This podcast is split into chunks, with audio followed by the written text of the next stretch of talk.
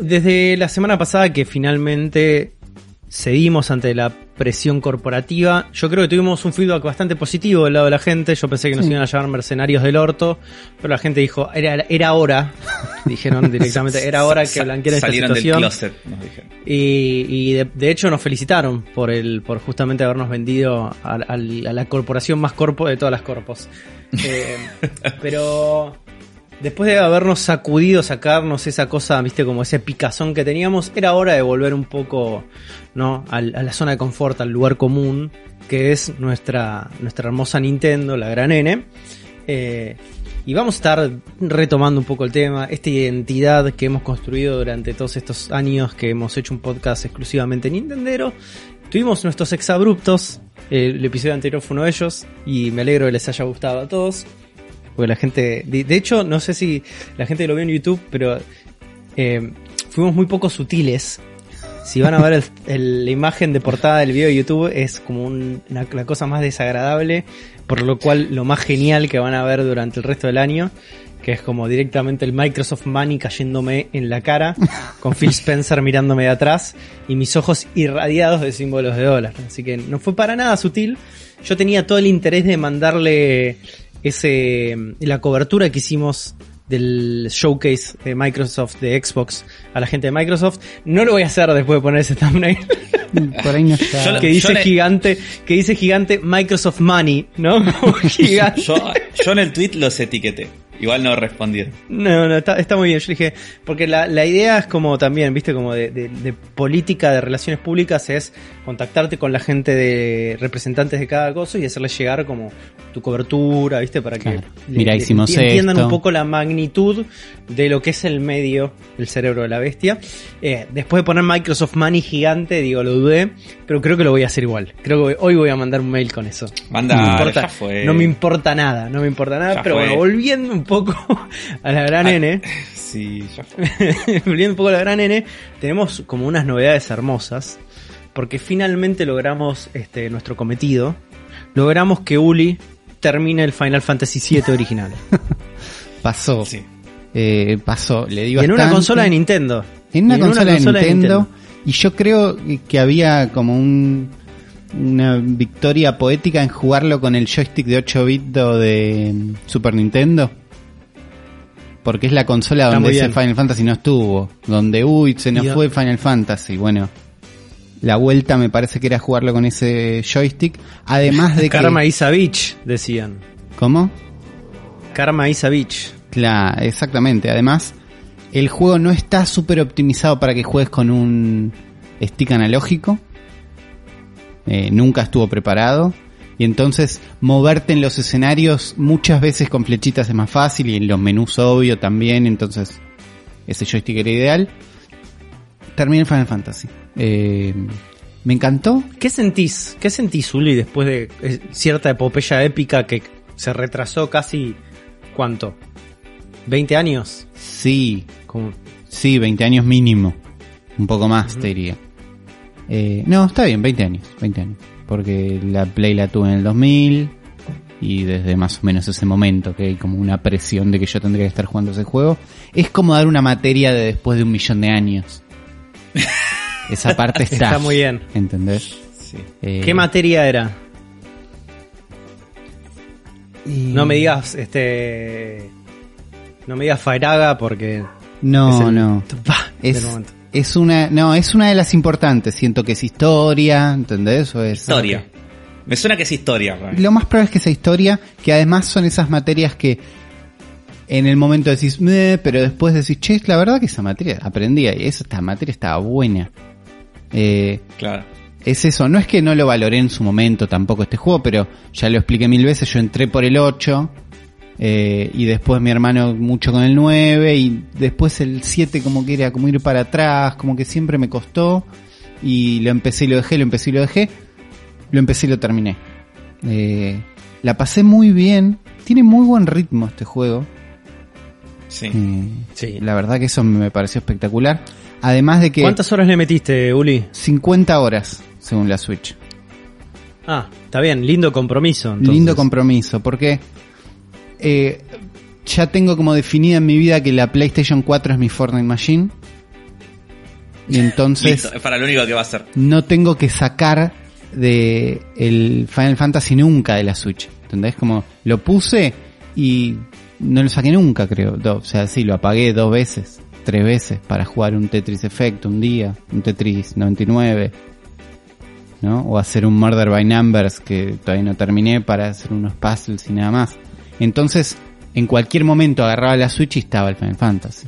Entonces, por ahí sin Claro, música y nada, jugaba un poquito, ¿entendés? Entonces, eso me ayudó a meterle un montón. También en la tele con auriculares, como en todas las modalidades, como es el mundo de la Switch, pero empezar y dejarlo en cualquier momento también. Como bueno, la, la verdad ya estoy, tú bloqueé, agarré en otro momento, me lo llevé mucho a la cama antes de dormir. Y me pasó que llegué al tercer CD, ¿no? Que grabé para pasar a la parte 3, porque no son CDs, pero igual dice parte 3 y empieza. Y los que ya jugaron Final Fantasy VII saben que el tercer CD es el final. Sí. Empieza es el que último estás- dungeon y el boss. Empieza claro, que estás bajando en la cueva del norte y de ahí ese es el final. Agarro ese CD y empiezo ahí como bueno, empiezo a bajar, hay unos enemigos medio super fuertes, me matan. Bueno, empiezo de vuelta, los mato, los mato, avanzo un poco. Tengo un save, te dan un save point portátil, ¿no? Que es tipo pon esto en donde vos quieras. Y como es consumible y todo lo que es consumible me da miedo, ya lo la charlaré en terapia en algún momento, no lo usaba nunca hasta que en un momento los personajes dicen, che, pero vamos para allá, me parece que es ahora, eh, me parece que es el final. Y yo digo, "T- todavía no grabé, bueno, dale, voy.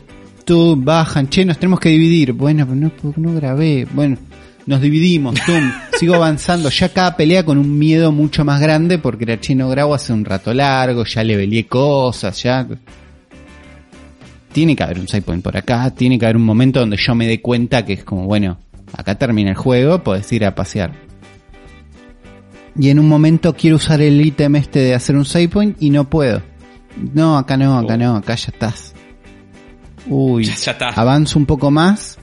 No, es recontra al final esto. Ese es, ¿entendés? Aparece Sephiroth ahí volando, me revolea los personajes. Es como, no, no, estoy en la pelea final. Uy, y encima, digo, es muy probable que pierda.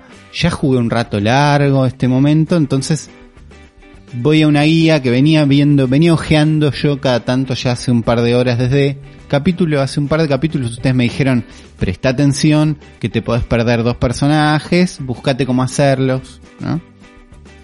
En ese momento yo googleé y me encontré con un sitio que amo, que es Jeged.com, J-E-E, no, J-E-G-G-E-D.com, con una guía linda, no sé qué, entonces chequeo cómo es la pelea del final, me dicen, y fíjate, puede pasar esto, hace tal cosa, bueno, dale, bueno.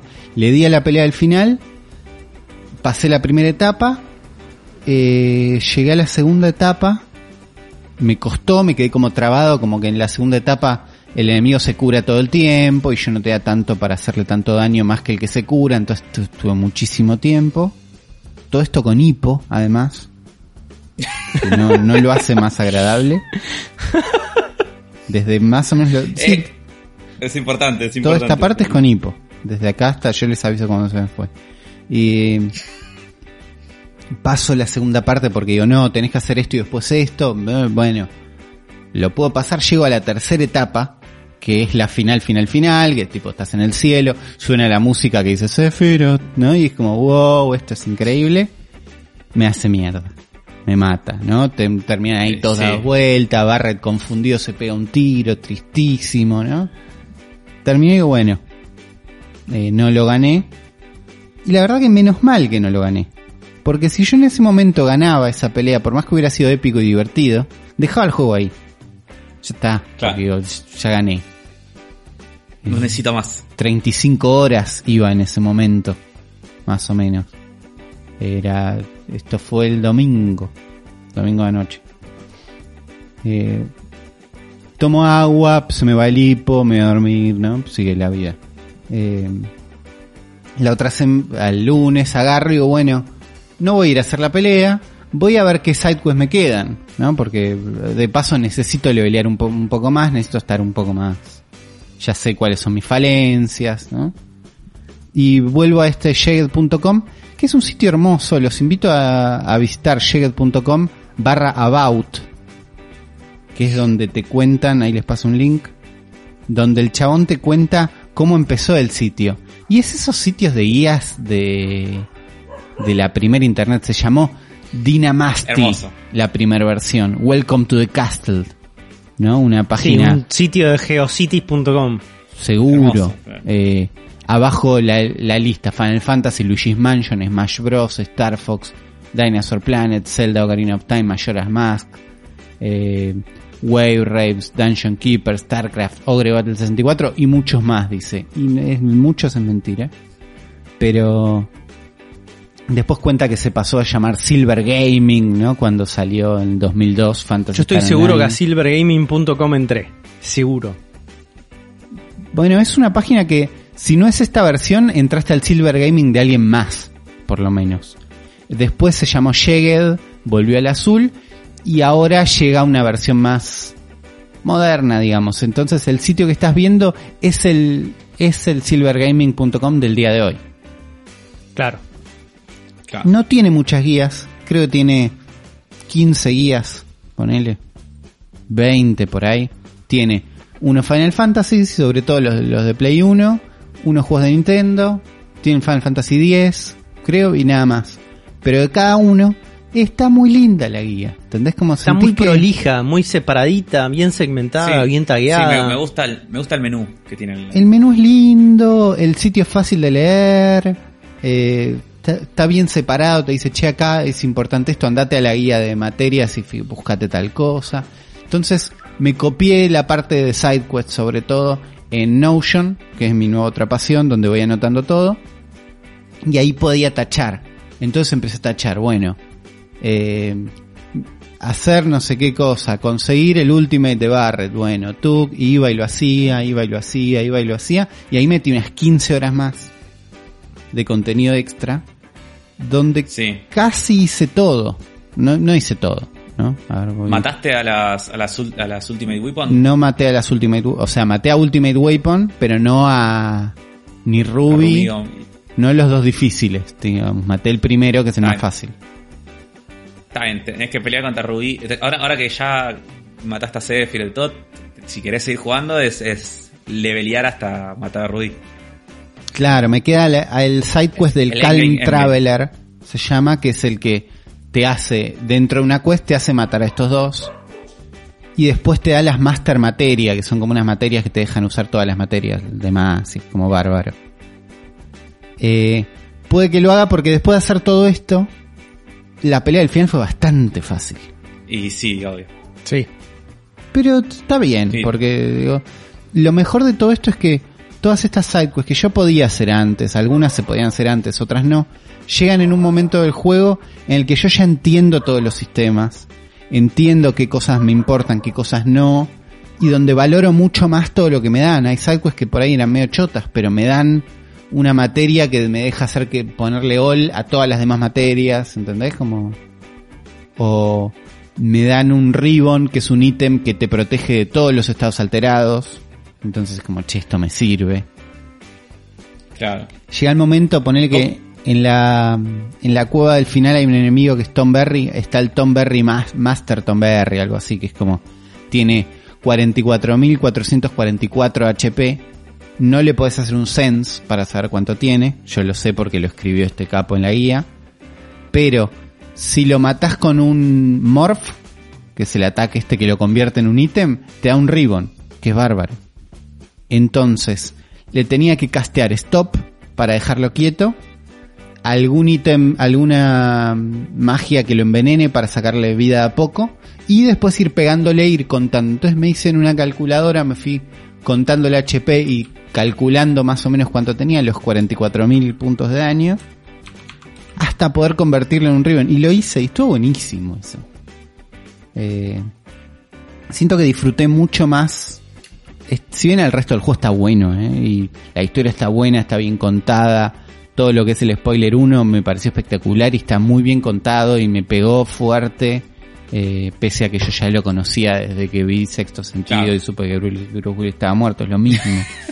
es algo que todos sabemos que está, pero cuan- igual el juego está bien contado. Eso pasa. Sí.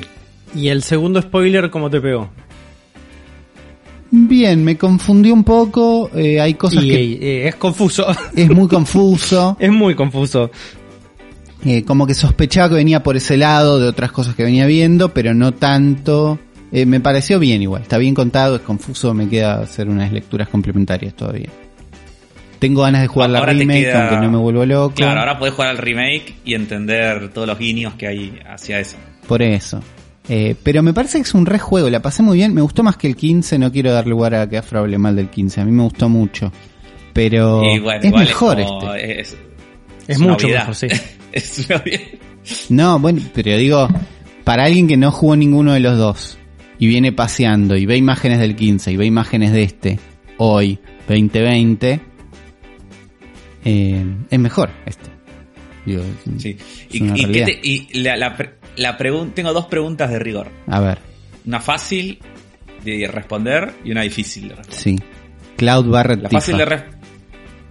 Ahí está, esa era la primera. ¿Cuál era tu party? Eh, Cloud Barrett Tiff, eh, eh, está bien, raro. ¿Por qué raro? Generalmente la gente, la gente no usa Barret. Es como no. Pero es un copado, Barrett. Tifa, Tifa sí, ponele. Yo, mi party final. Eh, creo que era Cloud, Yuffie. Yuffie no me encariñé Ay, no. y en las sidequests que te afanan las materias, perdón los spoilers, le tomé bronca. Y no la pude perdonar tan fácil como los es muy buena. La verdad que es eso. Yuffie es muy buena. Y después no me acuerdo si era Tifa el otro o, o, o Sid. No, no, Red 13 era. Yo usaba así. acá. Ah, Red Cloud 13 me 13 gustó, lo usé cosas. bastante. Odio al Red gato, 13 es espectacular. odio al gato. Ah, es Seed. una verga. Si lo pudiera borrar Sí, del juego lo borraría, pero está bien igual, pero hay unos momentos que te da muchísima bronca, che, tengo secuestrada a tu hija, tienen que ser amigos porque sí, y igual lo tengo que perdonar. No, no lo banco. No estoy para eso. Sí, sí. Sid me cae bien. Eh, Sí. Me cae bien. Siento que es pariente lejano de Quito Pizzas en algunas cinemáticas. pero me cae bien Sid. Eh, Vincent me parece que se esfuerza demasiado. Y que los limits no están buenos. Pero está buena su backstory, tipo. Es bueno él. Es Y es buena su backstory, es canchero, me gusta el arma, me gusta cómo pelea, lo bancae, lo tuve en mi party mucho tiempo, pero los limits son feos. Es decir. Entonces Eh, no lo podía y llevar la al pregunta final. difícil, eh. ¿Cómo? La pregunta difícil. Sí. El versus que todos estamos esperando. Final Fantasy VII contra Final Fantasy VIII. Y no, el 7 Ah, cae ¿viste? segundo, la verdad. Porque hay un Uy, tema de que corazón que tendría que volver a pensé jugar el habías visto 8 la y verlo. Pensé que- Eso me gustaría. Me gustaría que juegues al 8 ahora y te des cuenta que es una verga. Eu, eu. Respeto. Eh, creo que es mi segundo Final Fantasy favorito, tal vez, el 7. Creo que puede trepar hasta ahí. Está, está muy bien. Eh, Es suficiente. Porque la verdad es que la pasé muy bien. El por 3 es maravilloso también. Jugarlo acelerando todo por 3 y sí. Sobre todo porque moverse a veces es medio paja, moverse en el mapa, eh, algunas peleas.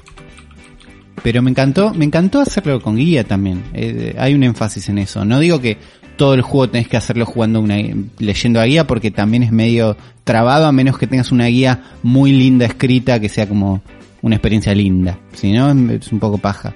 Pero todo lo de conseguir el chocobo dorado, lo hice con, leyendo paso a paso. Me dice, che, necesitas tres nueces de no sé qué que están en tal, en tal lado, tal enemigo. Listo, voy, mato, consigo la nuez, anoto en una listita, tengo las nueces.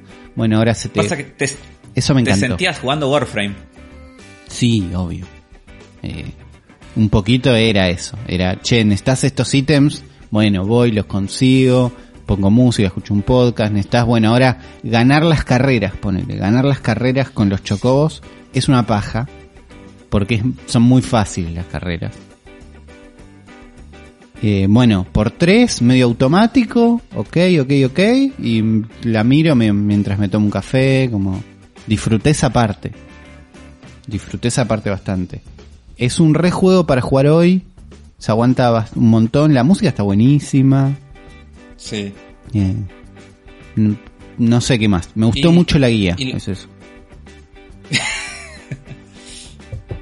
sí, sobre todo viendo que la guía no era de IGN, era de un pibe que la escribió ahí con ganas, todo bien con los pibes que te escriben Con ganas en IGN, pero...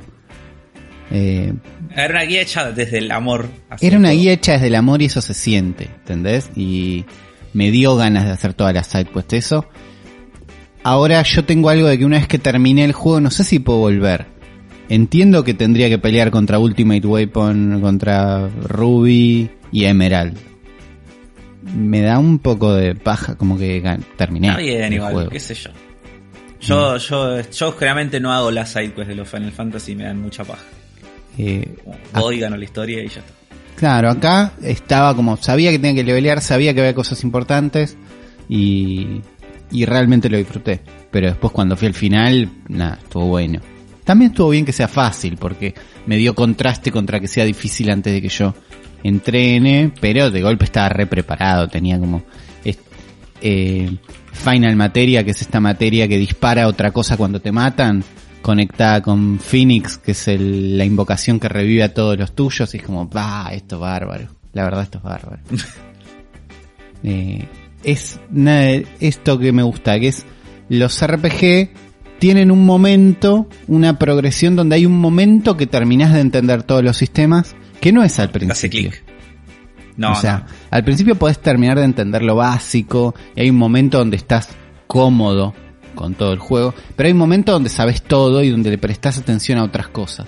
Me acuerdo mucho cuando me pasó eso en el Final Fantasy VIII, ponele. Cuando dije, ah, la posta del juego es esta. Y fui y vendí todas las cartas que tenía y compré un montón de magias y las puse, las conecté con no sé qué, que es cuando te armás el build que vos querés, entendiendo todos los Claro. sistemas. Ese es un momento maravilloso de estos juegos que nada, hay que saber bien manejarlo de ritmo y acá está bien manejado.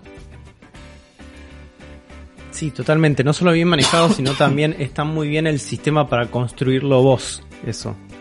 ¿No? ¿Cuál es el build que querés que sea más? Pensá que hasta ese juego, o hasta el Final Fantasy, el sistema de materias no era tan intuitivo el momento de armarte un build de un personaje. Entonces ese momento fue bisagra. Y se renota el cambio desde de Final Fantasy VII en adelante. Como para empezar a Personalizar. customizar y personalizar la experiencia para jugar el juego de la manera que te guste más a vos. ¿No? Sí me pasó en la última pelea, te juro que en la última pelea, o sea, armándome para la última pelea, descubro que podés pasar todas las materias de un personaje a otro. Hay un menú juntas. maravilloso que vos decís, che, todas las materias que tenía Vincent que no está en mi party, las quiero traer y ponérselas a Barret. Y existe ese menú. Mira que bueno, no me acordaba. ¿Por qué no Yo me avisan? Yo cada vez que... o sea, algo que me pasaba mucho al principio y en un momento dije, no, nadie se va a dormir sin darme todas las materias. Ya esto no me pasa más. Pero algo que me pasaba al principio es que cambias de personajes en tu party y decís, bueno, ahora voy a seguir con este, este se va. Y digo, che, ¿dónde estaba mi Ol? Yo tenía una materia de fuego y tenía una materia de Ol y acá no, no las tiene nadie. No, las tiene un personaje que no está. Bueno, tengo que ir a buscar ese personaje, dame las materias. Es, eso me molestó la primera mitad del juego y a partir de la mitad cada que cambiaba de personajes era, che, me dan todo y después lo ponemos de vuelta. Hay un menú donde puedes intercambiar materias entre todos los personajes, aún los que no están en tu party, y lo descubro en la última pelea. Nada, sepan es que existe ese menú. O- otro que existe es el de ordenar las materias también. Ordenar con un orden lógico. Primero las verdes, después las... no, Ese existe también, también lo descubrí sobre el final.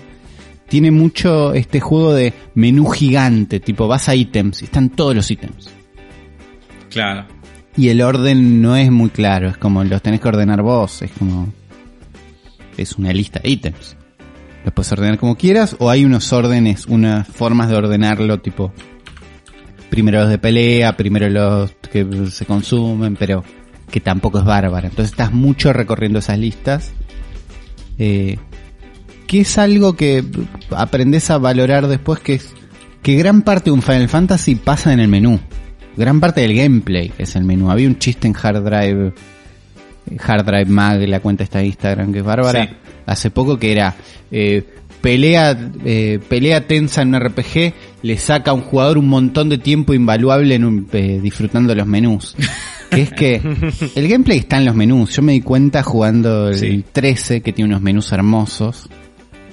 Que me acuerdo armando mi build ahí, entendiendo dónde lo había Sí, dejado. pasás mucho tiempo. porque era un momento donde yo había, como lo había dejado por una semana, y digo, che, ¿en qué estaba? Entonces, viendo el menú, pasando ítem de un lado a otro, no sé qué. Y el juego es ese. En gran parte. No todo el juego es ese, pero eso es parte del juego, no es un trámite. lo que Por eso es importantísimo que los menús en este tipo de juegos sean intuitivos y lindos. Sí, Porque vas a pasar el 50 o 70% del juego mirando menús. claro. Eh, acá están bien, eh, son prácticos, son mejores que los del 15, pero tienen cosas viejas, es donde más te chocas con, che, esto es una lista de ítems gigante con una resolución que no permite tantas letras tampoco. Lo más complicado de todo esto, de, de- de- por lo menos del Final Fantasy retro, el viejo, es el orden. Y es algo que se arrastra también en los menús del Final Fantasy Remake. Eh, ordenar los, los ítems, ordenar las materias cuando tenés un montón, es un dolor de huevos. El listado es un embole, ese Sí. momento. El momento del listado. Eh, pero pensá que antes que eso era mucho peor. Es, Claro, es no, lo me que imagino. tener en cuenta. Era mucho peor antes.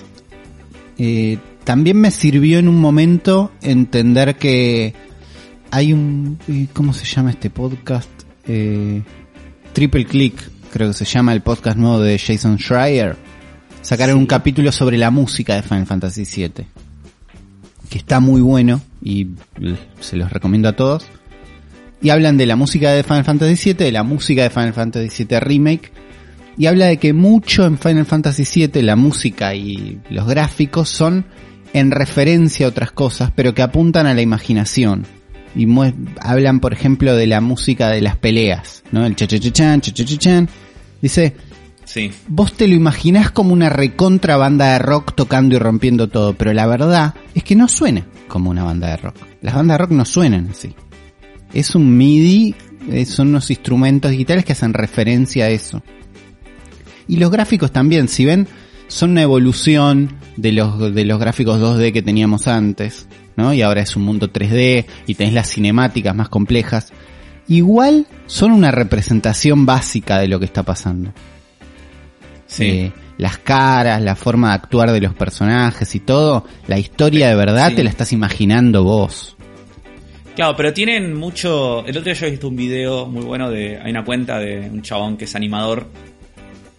Y no me acuerdo cómo se llama la cuenta. New Frame Plus. Y él hace. Sí, New Frame Plus. Exactamente. Eh, y tiene un video de las animaciones de Final Fantasy VII. Sí. Que está muy bueno. Porque el chabón lo que dice es que las animaciones de Final Fantasy son mejores de lo que uno piensa. Porque. Con todas las limitaciones gráficas que tenía, ¿no? Y tal. Son Legos, o sea, los personajes. Claro. Los de son los únicos Legos. Pero cómo el juego hace para darles personalidad y transmitir sentimientos a los personajes o distintas emociones o, o rasgos de cómo se comporta cada personaje con los movimientos o cosas que hacen chiquitas que por ahí vos no las notas, o sea, no las notas activamente, Claro. pero te transmiten un montón de cosas. Entonces, no sé, una situación de que por ahí está Cloud tirado en la cama, con los brazos cruzados atrás de la nuca, y mueve el pie tipo de izquierda a derecha, ponele. Y ya que ese movimiento hace como que está ansioso. Claro. O, o viene a Eris y cuando Eris viene, tipo se sacude el vestido y no sé, y mueve la cabeza de una forma que, que distinta a la forma en la que mueve la cabeza Tifa, ponele. Co- Como tiene un montón de detalles así que está, está muy bueno para analizarlo y verlo. Eh, bueno, entonces nada, el resumen es eso, está bárbaro, el juego funciona un montón hoy, eh, hay que entender esas cosas, pero ninguna te saca de la experiencia, es totalmente disfrutable y siento que cerré un capítulo de un montón de tiempo, eso, eso es lo que mejor me hace a mí, me siento mejor persona, me siento mejor gamer, eh, me siento... También hablé un montón con mi hermano, ¿entendés? Es uno de los Final Fantasy favoritos de mi hermano, entonces aproveché como el hueco de, che, estoy jugando esto que vos querés que juegas un montón, te voy a molestar un montón. Entonces le mandaba screenshot, le preguntaba cosas. Él está jugando mucho el 10 ahora, entonces me decía, no, yo en el 10 voy por acá. Y eso estuvo bueno, eso también unió me, con la familia. me levantó la experiencia un montón, sí. Eh, Qué lindo, la familia unida por el Final Fantasy. Y es lindo, la verdad que sí. Es lindo. Es lindo. Pero también, Uli, eh, hiciste una movida excepcional esta semana. cosa. Que no la quiero dejar de lado. Está muy bien. Porque esa es, es en parte es consecuencia del episodio anterior de Cerebro de la Bestia. También es eso. Eh, yo el cerebro de la bestia anterior pasé casi toda la grabación del programa buscando precios, ¿no? Porque dije, che, el Game Pass está bárbaro, hablamos de que hay un montón de exclusivos, la verdad ninguno me da tantas ganas, pero sí quiero un Game Pass, eh, que Xbox, que no sé qué. Y entonces dije, me parece que me tengo que comprar una Xbox. Llegué como a esa conclusión. Eh, empecé a investigar en internet, encontré un video de Digital Foundry muy bueno, eh, donde llegué a la conclusión de que la, la mejor forma de invertir en este momento mi plata era comprarme una PC y no una Xbox. Pero dije, fuck this, no, no voy a, no me, no, basta. Yo quiero una Xbox. Fui, me la traté de comprar, no podía por mi tarjeta de crédito. Entonces dije, uy, tenés que esperar al viernes. Entonces, todas estas side quests que les conté de Final Fantasy VII, las hice diciendo, lo tengo que terminar más o menos al viernes, que es cuando cierra la tarjeta de crédito y donde me puedo comprar una Xbox. Eso pasó, ¿entendés? Yo le gané a Sephiroth el jueves a la noche y el viernes a la mañana me compré la Xbox. Está todo con un timing espectacular. Y, y nada, ahora tengo una Xbox One S blanca, hermosa, muy contento, muy lindo, sobre todo porque es una consola nueva, sea la consola que sea, tenés una consola nueva, es lindo. La pasás Sí, sí. bien, hay un momento de experiencia, tuve que poner pilas después de un- primera vez en un millón de años que no usaba esta tecnología primitiva conocida como pilas. Para los más jóvenes que están escuchando el programa, son como unos tubos que vos pones adentro de distintos, en general control remotos, pero los relojes viejos también los usaban, que le dan energía a, la- a un aparato y se gastan. Y no van las dos para el mismo, las puse mal, puse mal las pilas, ustedes vieron la foto de eso. Eh, pero bueno, te- tengo una Xbox, saqué un... Quise compartir el Game Pass con mi novia porque el truco de esto es que Ghosty ya tiene el Game Pass y yo digo, eu, quiero acceder a todos estos juegos sin molestarla con la compu de ella. Eh, y jugar juntos también, ¿no? Entonces, bueno, pasamos el Game Pass de ella a Ultimate, que es el que te da el Game Pass de PC, el Game Pass de consola y Xbox Games with Gold, ¿no? El, tenés que pagar Xbox Gold para jugar online. Eh, es bastante confusa toda esa parte. Eh, el Ultimate te da todo, resuelve. Entonces pasamos la suscripción de ella Ultimate y entonces si ella está en la consola, toda esta es una investigación que hice durante toda la semana, si ella está logueada en la consola como principal, todos los usuarios de esa consola pueden acceder a los servicios, ya sea Game Pass, ya sea el Gold. Buenísimo. Y ayer en un streaming dije, bueno, jugamos Grounded todos juntos. No, hay dos personas usando la suscripción, no se puede. Pero, y entonces yo me suscribí al Game Pass Ultimate. Ella también, vamos a ver cómo la desuscribimos porque estamos pagando dos al pedo. Eh, y estoy, nada, estoy, esa es mi bienvenida en este momento al mundo de Xbox. Jugamos Game Pass, eh, jugamos Grounded todos juntos ano- ayer, anoche. Eso la verdad que Sí. estuvo bueno. Eh, y nada, es bárbaro el Game Pass. Qué sé yo, ya lo dijimos todo el programa pasado, pero tener una consola nueva y digo, bueno, ¿ahora qué juego? Y hay una lista de 100 juegos que están todos buenos. Puse a bajar Claro, es un 5, golazo. ¿entendés? Como... Claro, no tenés que, no tenés que esperar a ir a comprar un juego, si subo, cuando tenga plata me voy a comprar tal vez. Porque ahí también todos. una consola sin juegos, ponele que no existía Game Pass, o yo lo odio y no me suscribía, ¿no? Sí. ¿Qué hago con esta consola? Me tengo que salir a comprar un juego. ¿Cuál Claro. me compro primero? Me bajaría Fortnite. Que banco, ¿no? Pero digo, ¿qué haces para Que jugar En cambio acá, la Xbox en este momento. ¿qué cosa? Que puedes jugar al Fortnite también en este momento. Sí, la pero todavía no lo bajé. Gracias al Game Pass todavía no bajé Fortnite, por ejemplo. Porque dije, uy, me bajé Grounded porque pesa 4 GB y sé que se ve lindo. Y después dejé bajando Gears 4 porque Juan vamos a jugar Gears 4, ahora sí. Vamos a jugar Gears 4, sí, sí, sí. Antes se pateó porque yo tenía que pedir prestada una PC, Ghosty prestame 120 gigas, es como toda una cosa. Ahora es, podemos jugar Gears 4 cuando quieras. Me bajé Forza porque me imagino que se ve lindo y porque tengo ganas de jugar unas carreras. Me bajé el Ace Combat 7 porque tengo ganas de jugar Ace Combat. Cuando salió el 7 todos dijeron que estaba bueno. Tengo ganas. Eh, me bajé un indie más que no me acuerdo cuál. Me bajé Sea of Tips para ver cómo se ve. Nada, poder bajarte así juegos de a montones es una maravilla, es una la de un tera locura. tenés, ¿no? Tengo la de un tera. Eh, nada, eh, estoy contento. Estoy en la parte de que estoy contento.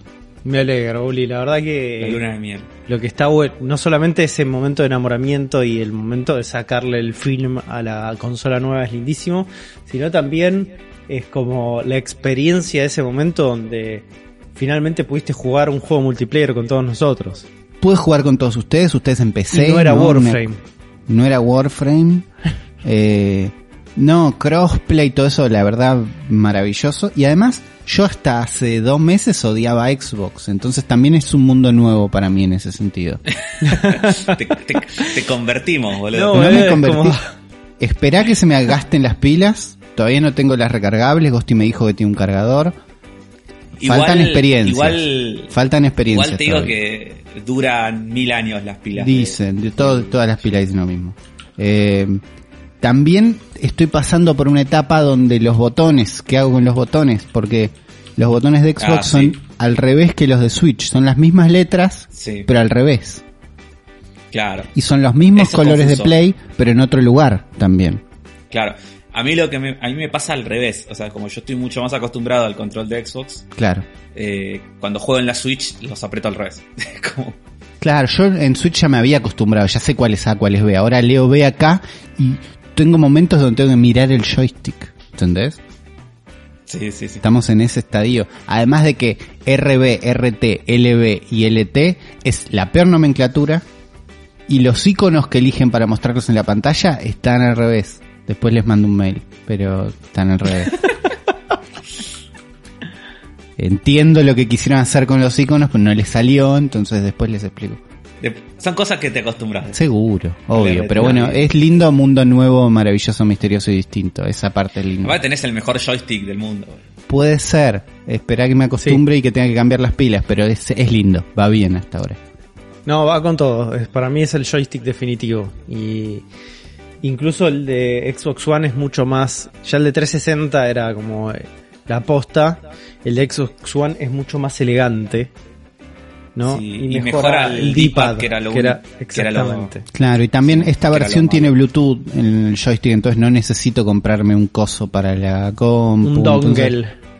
El, todo lo que es el dongle. Entonces, Claro. estoy- Hermosa bueno, parte dongle. de eso me sirvió en la parte de convencerme, ¿entendés? En la parte de convencerme de estoy haciendo una compra al pedo, la verdad que me tendría que comprar otras cosas, el mundo, ¿no? Todo eso.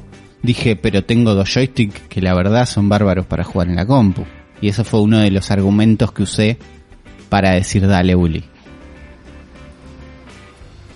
Me parece perfecto, Uli. Me alegro mucho por vos. Eh, es Muchas como gracias. te felicito porque viste cuando te compras una computadora, una consola, un auto nuevo, hay un celular nuevo, hay que felicitar a las personas ahora. Sí, como si hubieran eso- tenido un sí, hijo. Sí, Eso Es, un- es que es un hijo, es una hija, es una hija nueva. Así que bueno, felicitaciones, Uli. muchas gracias. Y yo le quiero decir a toda nuestra querida audiencia que les mentimos.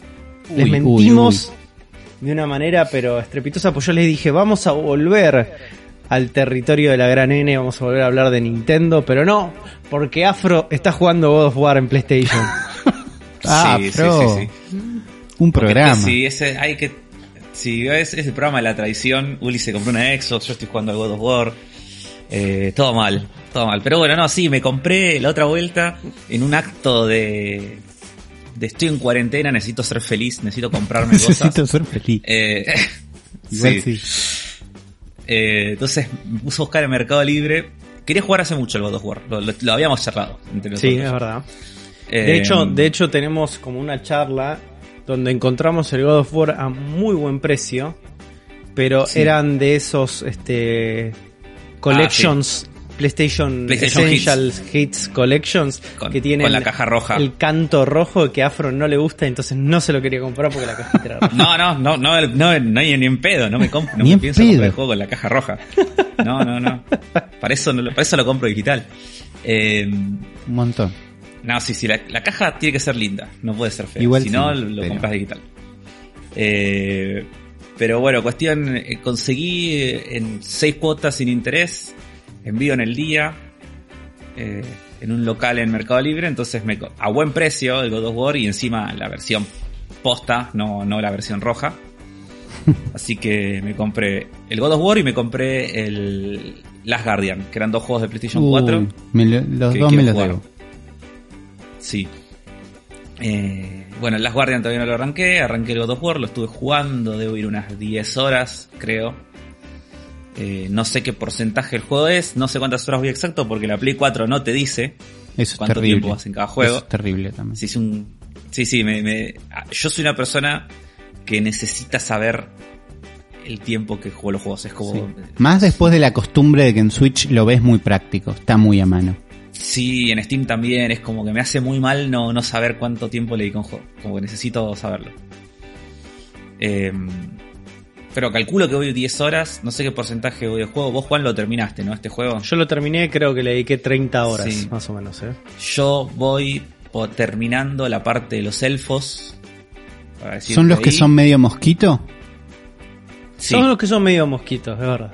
Yo Sí. jugué hasta Son- terminar la parte de los que son medio mosquito. Sí, yo estoy ahí, te estoy Está terminando esa parte. Calculo que debe ser un tercio del juego, quizás. No sé, me dirás Yo vos. creo que sí, pero por ahí un poquito menos, pero puede ser. Sí.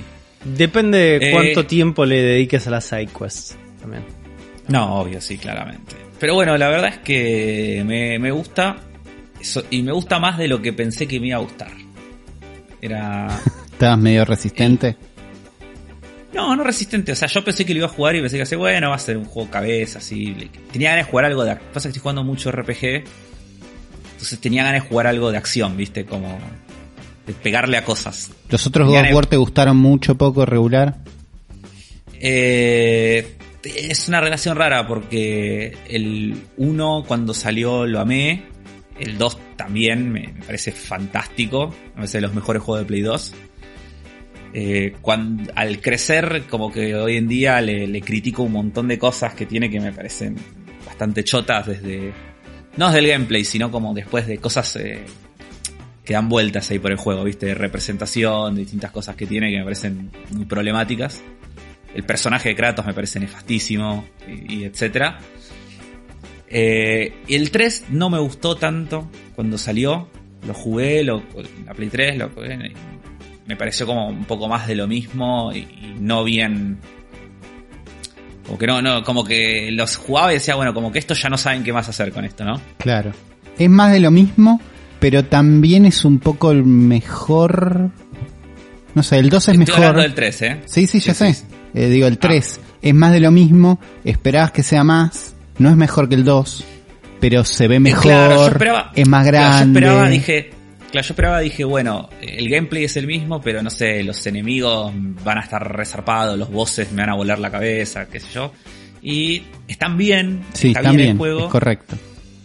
está bien, está bueno, El 2 es pero mejor. como dijiste vos, el 2 es mejor. Sí. Sí, sí, e- ese es el punto. El 2 es mejor. El Ascension ni lo jugué, no, Yo tampoco. me interesaba. Los de PSP me gustaron mucho, sobre todo el 2. Ese está muy bueno. Sobre todo para ser de PSP, es como que en su momento te volaba la cabeza que se vieran tan en portátil. Y bueno, ahora salió este. eh, como que yo después del Ascension, viste, es como el 3 es como que dije, bueno, no sé qué. Sabía que la historia iba a estar buena, como que iba por otro lado. Y lo empecé a jugar y la verdad es que me sorprendió conforme iba avanzando distintas cosas, viste. Que al principio el sistema de pelea medio que me chocó. No por el sistema de pelea en sí, sino por los enfrentamientos. Era como, uh, todas las peleas me meten un montón de chabones que me tiran cosas de lejos y les tengo que ir a pegar. Y no, mientras tengo un pelotudo que me está pegando de atrás y me saca un montón de vida. Lo estoy jugando en hard, además. Eh, y, y era como. como tipo todo ese tipo de cosas así, decía, no, que paja, esto, lo otro. Hasta que lo que va pasando con el juego es que cuando empezás a, a- como es medio un RPG, porque leveleás, subís de- no, no subís Sí. nivel, pero te No, vas pero vas teniendo montón de- habilidades nuevas. ganas habili- tienes un árbol de habilidades, vas equipando distintas cosas, vas ganando un montón de, de poderes nuevos, tenés como bastantes cosas para equipar y personalizar. Conforme te vas volviendo más poderoso, el juego se vuelve más fácil.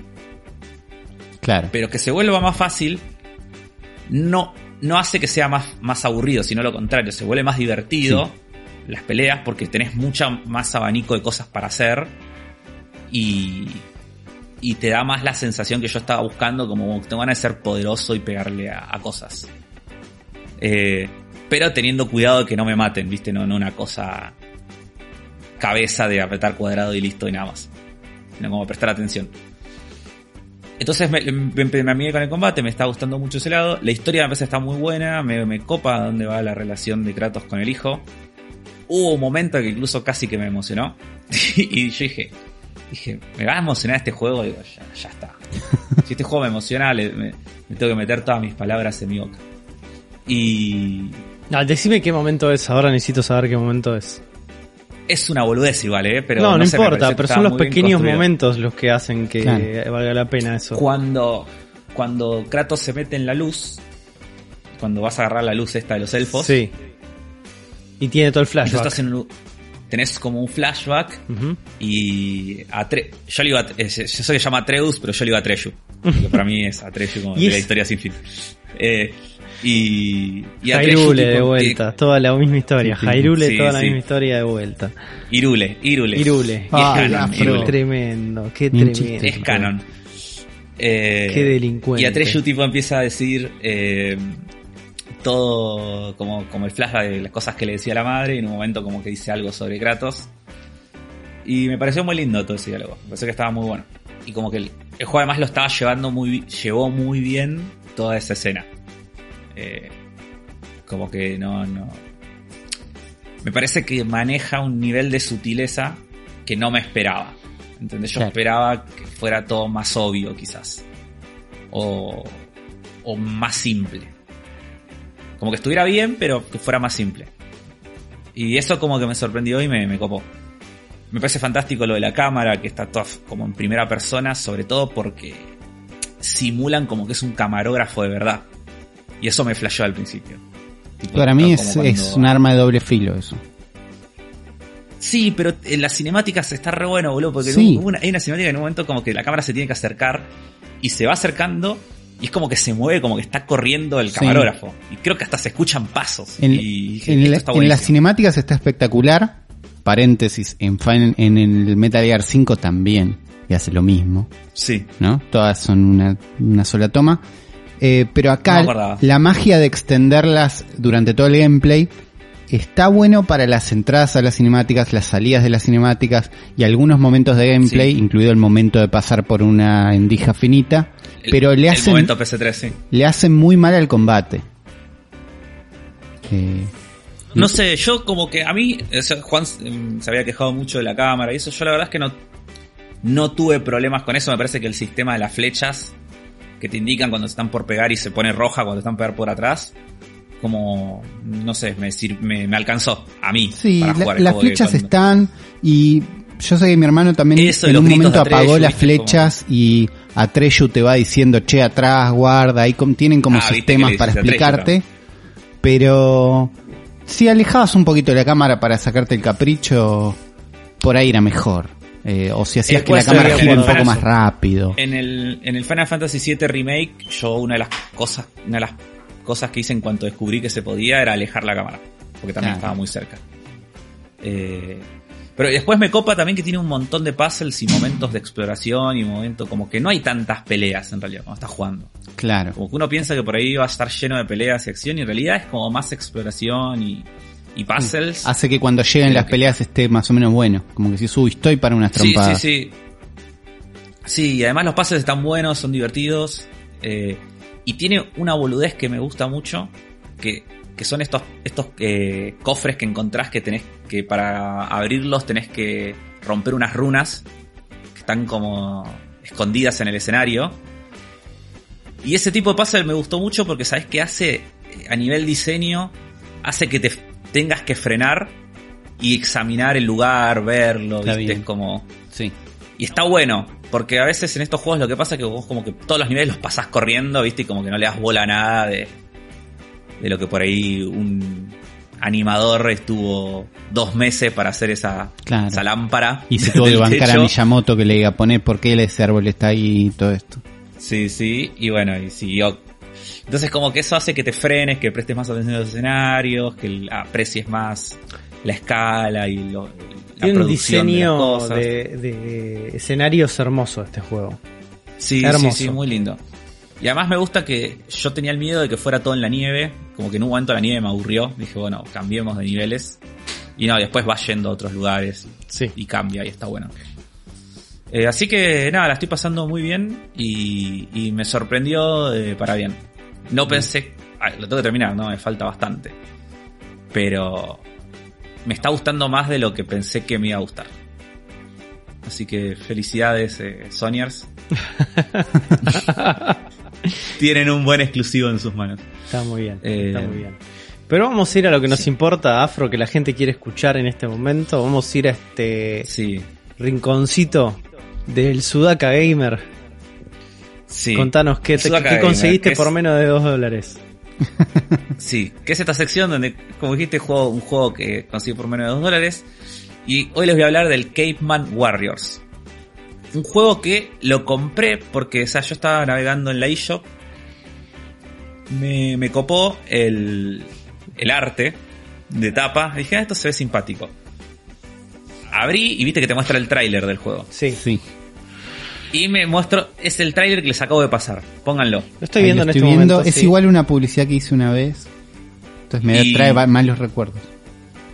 Y el tráiler, si lo ponen con sonido, si pudieran escuchar con sonido y verlo bien, es, o sea, arranca con un cavernícola que está durmiendo, se despierta y ve un arcade entre las piedras todo negro y un montón de cavernícolas empiezan a saltar alrededor, todo con la música y una parodia de 2001 Dice en el espacio, Claro. como el monolito de 2001.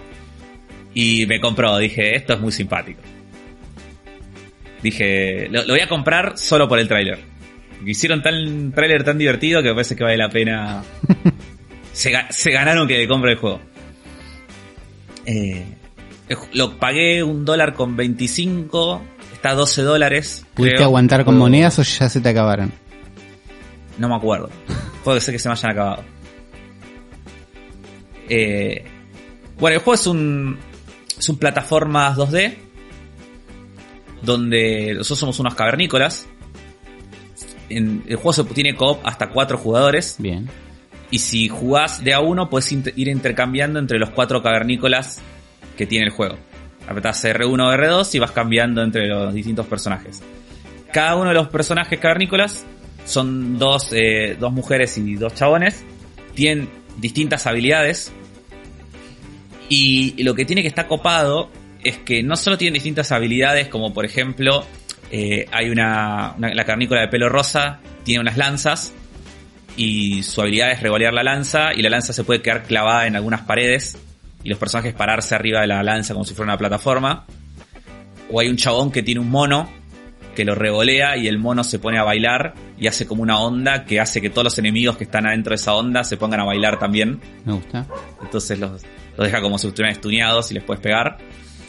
Eh, y así como cada uno, no, no solo tienen como sus propias habilidades que sirven también para mini puzzles, sino que todos también eh, pegan distinto. Como tienen como distintos ángulos, ¿viste? Sus golpes. Distinto alcance. Distinto alcance, distinto ángulo. Cuando, todos tienen un ataque, o sea, cuerpo a cuerpo y un ataque a distancia. Y entonces todos esos ataques de distancia tienen como distinto arco. Por ejemplo, la que revolea la lanza, la lanza va recto hasta el final de la pantalla. Hay otro que revolea un hacha, que el hacha cae como medio para. sale volando como para arriba y cae para abajo. El otro revolea un boomerang. Y hay otra mina que no tiene directamente ataque a distancia. Entonces es como que. Se siente distinto controlar los cuatro personajes y está bueno. Entonces a veces vas cambiando entre ellos no solo porque no solo porque necesitas cierta habilidad para pasar un puzzle, sino porque es más cómodo, no sé, determinados enemigos que estás encontrando son más cómodos de matarlos con algún personaje que tiene un ataque que pega en determinado ángulo que con otros, ponele. Entonces es como que está bueno eso, me, me copó bastante. Y el juego lo que tiene algo que es muy difícil de explicar porque es como una sensación, en realidad. A ver. No es nada que, que, que es- Que se pueda screenshotear. Claro, porque el juego lo que hace es intenta hacer como un homenaje a los juegos arcade, a, lo- a los juegos de arcade, pero eh, no toma, no está basado directamente en ningún arcade. O sea, no, no te puedo decir si este juego es como el Metal Slug, ponele, o es como tal. O sea, no, no, es, no se juega parecido a ninguno y además está súper bien eh, modernizado. Es como que tiene todo el, el- el aprendizaje del diseño de, de los juegos modernos. Claro. Los juegos de plataformas modernos. Entonces lo que tiene el juego es que es re difícil. Pero re difícil. Y tiene. Si ustedes ven el trailer parece un juego rapidísimo. Sí, Parece como que está hacia quilombo y. vas nada para adelante. Cuando, Claro. Cuando lo estás jugando es, es, es, es bastante eh, pausado. Es un juego de plataformas como que los enemigos están como ahí. Es como muy, muy preciso todo, ¿viste? Como está, es muy claro el cuál es el hitbox de los enemigos, el hitbox tuyo. Los enemigos no. mm, No es que vas a estar caminando y te van a caer cosas de la nada que no, No vas te a van a a ir a reaccionar. atacar fácil. No, claro, o sea, está todo muy, muy armado, muy ar- manualmente, ¿viste? Claro. Y, y- pero muy difícil a la vez, porque es como que tenés que tener realmente mucho, mucha precisión y muchos reflejos para esquivar y pegar a los enemigos y avanzar. Te, hacen bastante daño, ¿viste? Entonces es como, eh, no, no es fácil. Y, y entonces este juego lo que logra es darte la sensación de que estás jugando un juego arcade, que eran estas experiencias como difíciles, ¿viste? Como desafiantes, difíciles, pero sin ser frustrante. Porque todo lo que pasa en ningún momento es como, che, qué paja este juego, qué mal hecho que está. Sino que es todo porque es realmente un desafío posta y es como que vos decís, esto, esto lo puedo pasar. O sea, me pongo las pilas y lo paso. Entonces está, se siente muy bien de, de- de jugarlo.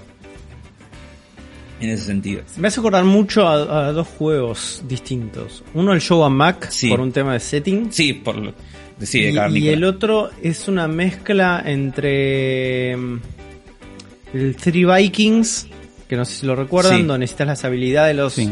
de los otros personajes para Sí. ir avanzando desafíos plataformeros, con eh, como el Castle Crashers, por momentos. Bueno, es como... Puede ser, sí. En la página de Steam del juego, en la parte de About This Game, tienen como una, un grafiquito de un... eh, hay un castillo explotando y una flecha que dice Castle Cra- dice inspiraciones, ¿no? Un castillo y dice Castle. Crashers. Y hay un Mario, un Mario con un, eh, como un hueso en la mano y una flecha que dice New Super Mario, Show and Mac, que está arriba de un tanque y dice Metal Slug. Ahí lo y, estoy viendo, sí. Y un personaje con el, Train. creo que hace referencia al cambio de personaje con una flecha que dice Train. Entonces, Claro. las referencias, está, estás en lo Están cierto por ahí, con que la- te está suene bien, lo llevan a flor de Crashers. Sí. Está muy bien. Sí. Eh, y a mí la verdad que este juego me, me está gustando muchísimo. Eh, la estoy pasando re bien jugándolo. Y ¿Estás jugando solo o cooperativo? Lo, lo estoy jugando solo, no, no lo pude probar en cooperativo todavía. Eh, y la verdad que no me esperaba mucho, me esperaba que fuera algo un poco más genérico. Claro. Pero me está gustando un montón. Y, y, y el hecho de que sea tan difícil pasar cada nivel es como que te da ganas de. de- te genera esa sensación de juego que por ahí no jugás muy. mm, muchas horas seguidas, ¿viste? Porque por ahí tardás un montón en pasar un nivel, pero pasás el nivel, te sentís re bien y decís, bueno, llegué hasta acá y dentro de un par de días lo pruebo de vuelta y paso otro nivel, ¿viste? Como. Así. Creo que son 12 niveles y recién llegué- pasé el quinto. Ok. Eh, el juego se ve lindo, también se ve muy lindo. Tiene un arte todo como dibujado medio a mano, eh, medio digital. Y tiene este tipo de animaciones que nos quejábamos la vez pasada, ¿no? De- del personaje que están animadas como las partes. Pero se ve, se ve lindo y tiene mucha onda cuando lo estás jugando. Y sobre todo, creo que se- eh, lo que decía, se siente muy bien jugarlo. Me parece que es un juego que está muy ajustado en los controles y, y en las sensaciones que te da estar jugándolo. Más que cuando lo ves. ¿Cuánto, Y cuánto un te dólar, salió? ¿Un dólar? 25. Un dólar 25. Está. Lo ultra recomiendo por esa. Una ganga. Si están buscando un. Si, lo están, si, si están buscando un buen plataformero para divertirse, es algo, algo retro, pero retro bien. ¿Viste como hablamos del. La otra vez que hablábamos del que estaba jugando vos? Del Bloodstained. Sí. O el Shovel Knight, ¿viste? Es esto. Son estos juegos que se sienten retros, pero se sienten como vos recordabas que se sentían los juegos. Claro. No como en no realidad, como en realidad se son. si los sí, verdad. Claro, sí. Así que nada, está, está muy bueno. Lo recomiendo mucho. Del otro lado eh, de la economía, si tienen 20 dólares para gastar, Uy, uy, uy. en vez de un dólar 25, pueden, eh, pueden jugar Carrion. O si tienen Game Pass. Si tienen Game Pass No, lo tenés Carrion, pero está- vamos a digamos ver que, que lo jugamos en Switch, claro. Digamos que vamos en Switch. Eh, porque estuve jugando bastante, bastante Carrión, eh, que según puse en esta minuta el día de hoy, es el mejor juego sobre hemorroides que jugué en mi vida. Bien, es un montón. Porque es un montón. Eh, lo, hace más o menos dos semanas lo estuve streameando mientras lo jugaba y habré jugado dos horas, dos horas y pico. Y después lo estuve jugando por lo menos entre seis, seis horas más. eh, o siete horas más. Eh, y es un juego en el que no puedo creer la cantidad, la cantidad de analogías a sexo anal que, Uy. que pude caer de una manera sin repetir ni una. Ni una. Durante todo el las dos horas de streaming. Entonces eso ya es un indicativo del tipo de juego que estamos hablando. Eh, Es un logro. Carrion es conceptualmente es un Metroidvania inverso. Inverso ¿por qué? Porque en este caso nosotros somos el jefe. El jefe final de- del juego. En este caso somos como una especie de monstruo del espacio exterior, o por lo menos eso creo yo, o por lo menos eso dice el press kit, ¿no? Donde estamos atrapados en una base militar, donde en teoría nos están haciendo experimentos y nos escapamos. Y en Claro. la escapada, que somos este monstruo que es como si fuera el monstruo de la cosa, de The Thing, de John Carpenter, que es como un tumor lleno de fideos con tuco que se pegan a las paredes y se moviliza de esa manera, eh, vamos generando el terror absoluto de todos los investigadores científicos y personal militar de esa base, que es una base inmensa, conectada entre pasillos convenientemente, como cualquier tipo de juego de Metroid, ¿no? Claro. Pero lo loco de todo esto es que vos te movés de una manera muy particular. La navegación Eso, eso te iba a preguntar. Sí. ¿Salta el personaje? no salta, sino que te estás moviendo constantemente con estos tentáculos que vas generando. Entonces tenés como una sensación de física de piso, se cae, pero te vas pegando a las paredes y todo. Tiene swing mechanics.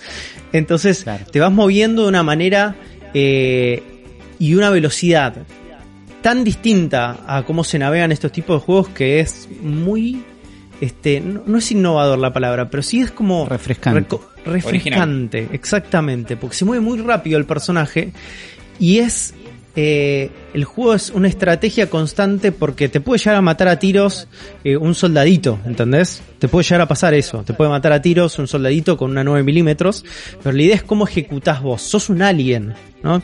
Tenés que saber cómo moverte, cómo moverte entre las sombras, cómo agarrar los desprevenidos, sos un depredador. Entonces gran parte del desafío es cómo aplicás toda esa velocidad para justamente ir comiendo a las personas y tratar de escapar de esta base. Eh, lo que vos vas logrando a medida que te comes las personas es hacer crecer tu masa tumoral de alien del espacio exterior y te vas moviendo con los sticks. Si vos lo jugás con, con joystick es con los sticks, con- si no te moves con el mouse directamente. Haciendo clic con el, con el izquierdo te vas moviendo y con el derecho haces acciones. Por ejemplo, agarrar tal cosa, estirar, eh, com- eh, agarrar, por ejemplo, una persona y traértelo para comértela. Pero si lo juegas con, con joystick, te mueves directamente con los sticks. Entonces, tiene como esa mecánica del twin stick shooter, ¿no? Donde te vas Sí. moviendo como por un lado y para el otro y con uno realizas la acción y con el otro te moves. Que lo trae a este lugar, al mundo de los, de la exploración de los Metroidvanias. Eh, a medida que vas progresando en el juego vas eh, desbloqueando power-ups y lo copado de los power-ups que son poderes de monstruo. Eso es lo interesante. Claro. Eh, O sea, por ejemplo, uno de los poderes es, eh, no sé, ganas masa corporal y te permite romper algunas, algunos lugares que no puedes romper cuando sos este, un monstruito más chiquito, algunos te hace como medio invisible, entonces no te puedes ocultar bien en las sombras y no te ven este, las personas y los investigadores. Otras, y el mejor de todos, es puedes estirar un tentáculo para poseer seres humanos y manejarlos y Bien. controlarlos a distancia como si fuera con un control remoto. Entonces, obviamente, cada una, cada vez que vos vas progresando en el juego, se desbloquean estos power-ups que te permiten desbloquear otras áreas del juego.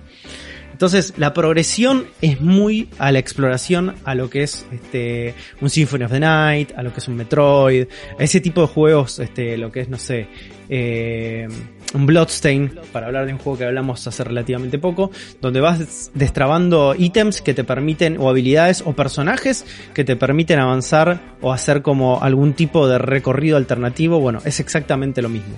O sea que es una fórmula recontra trabajada esta, pero con esta capa de refrescancia que te trae estar desde el otro lado, ¿no? Siendo, siendo este monstruo. Tiene algo que me parece que hace muy bien este juego, que es esta como narración ambiental, ¿no? Como no, no te enterás de nada, sino te enterás de las cosas a través del escenario, a través del diseño de niveles y a través de los detalles en, en cada uno de los, de los este, lugares que vas visitando. Entonces, no solamente para aprender mecánicas nuevas o para saber qué objetivo tenés que cumplir en ese momento, sino para saber cuál es ¿Quién sos? este quién sos, qué sos, qué es lo que sos y qué estás haciendo ahí. Y de hecho en un momento eh, la historia se divide porque y esto todavía no lo termino de entender porque no, no falta muy poco ¿no? para terminarlo. Pero te metes como una especie de máquina que te abre como una visión nueva y estás como siendo el espectador de este un científico, un investigador que ve como una base, entra una base de donde están este tipo de aliens que se escapó un alien. Y estás teniendo como esas visiones y en el juego empezás a controlar humanos. Entonces es como que se da vuelta y el juego se transforma de ser esta máquina de matar que adquiere habilidades y va este, este, matando todo lo que se encuentra en su camino a pasar a ser un juego mucho más lento. Son muy cortitos estos segmentos, pero es mucho más lento, más parecido a lo que es un flashback, ¿no? ¿Se acuerdan los Claro. juegos de los flashbacks? Claro. Eh, Sí, sí. donde se prioriza como cierta eh, de- Prince of Persia. ni siquiera es un Prince of Persia porque no tiene combate casi esa parte. Es más de puzzles y resolver puzzles a través de plataformas y cosas que te van tirando. Y sirve como un poco de nexo narrativo entre lo que está pasando en el hoy con lo que te vas enterando. Eh, me pareció muy inteligente y me pareció como un momento de que, que dije, wow, o sea, hay un poco más en este juego que simplemente ser como la parte divertida de asesinar un montón de personas. Sí. Que es la parte en realidad, Debe- es la carne en el asador, porque es realmente divertido Sí. aterrorizar a todos los humanos siendo este monstruo, ¿no? El quilombo que debe ser haber programado los tentáculos de este bicho es como. es un Me- quilombo. Me suena que es de esas cosas donde alguien descubrió la mecánica de tentáculos y dijo, che, esto da. Y el juego crece a partir de eso. Estéticamente Sí, sí, encima sí. es muy muy lindo, son escenarios conectados en pantallas este casi sin scroll, pasás de una pantalla a la otra, un fade to black y pasás a la otra eh, y son todos laberínticos. Estéticamente es muy pixel art, pero no oculta para nada las influencias eh, geigerianas, ¿no? De H, H.R. Geiger, que no sé si alguna vez lo escucharon hablar a H.R. Geiger, si no vayan a ver unos nuestros ¿Es todo lo que es Alien o no? Sí, sí, es todo lo que, es- el chabón que básicamente eh, diseñó el, el Alien y lo que nosotros denominamos como, eh, eh, como pornografía sutil fálica en, en forma de alienígenas. Eso es un Claro. género, existe. Es un género existe y esto es parte. Esto es parte de eso. No lo oculta, lo lleva a flor de piel a pesar de ser pixelar. Eh, y es muy, muy copado las cosas que vas logrando porque a medida que vas avanzando en el juego vas ramificando eh, a tu, tu tumosi- tumoro- tumorosidad. Tumorosidad, ¿cómo podríamos decirle? Vas como Monstruosidad. no, ni siquiera monstruosidad, porque vos sos No como sé. un tumor, sos como un cáncer que se va apoderando de los espacios.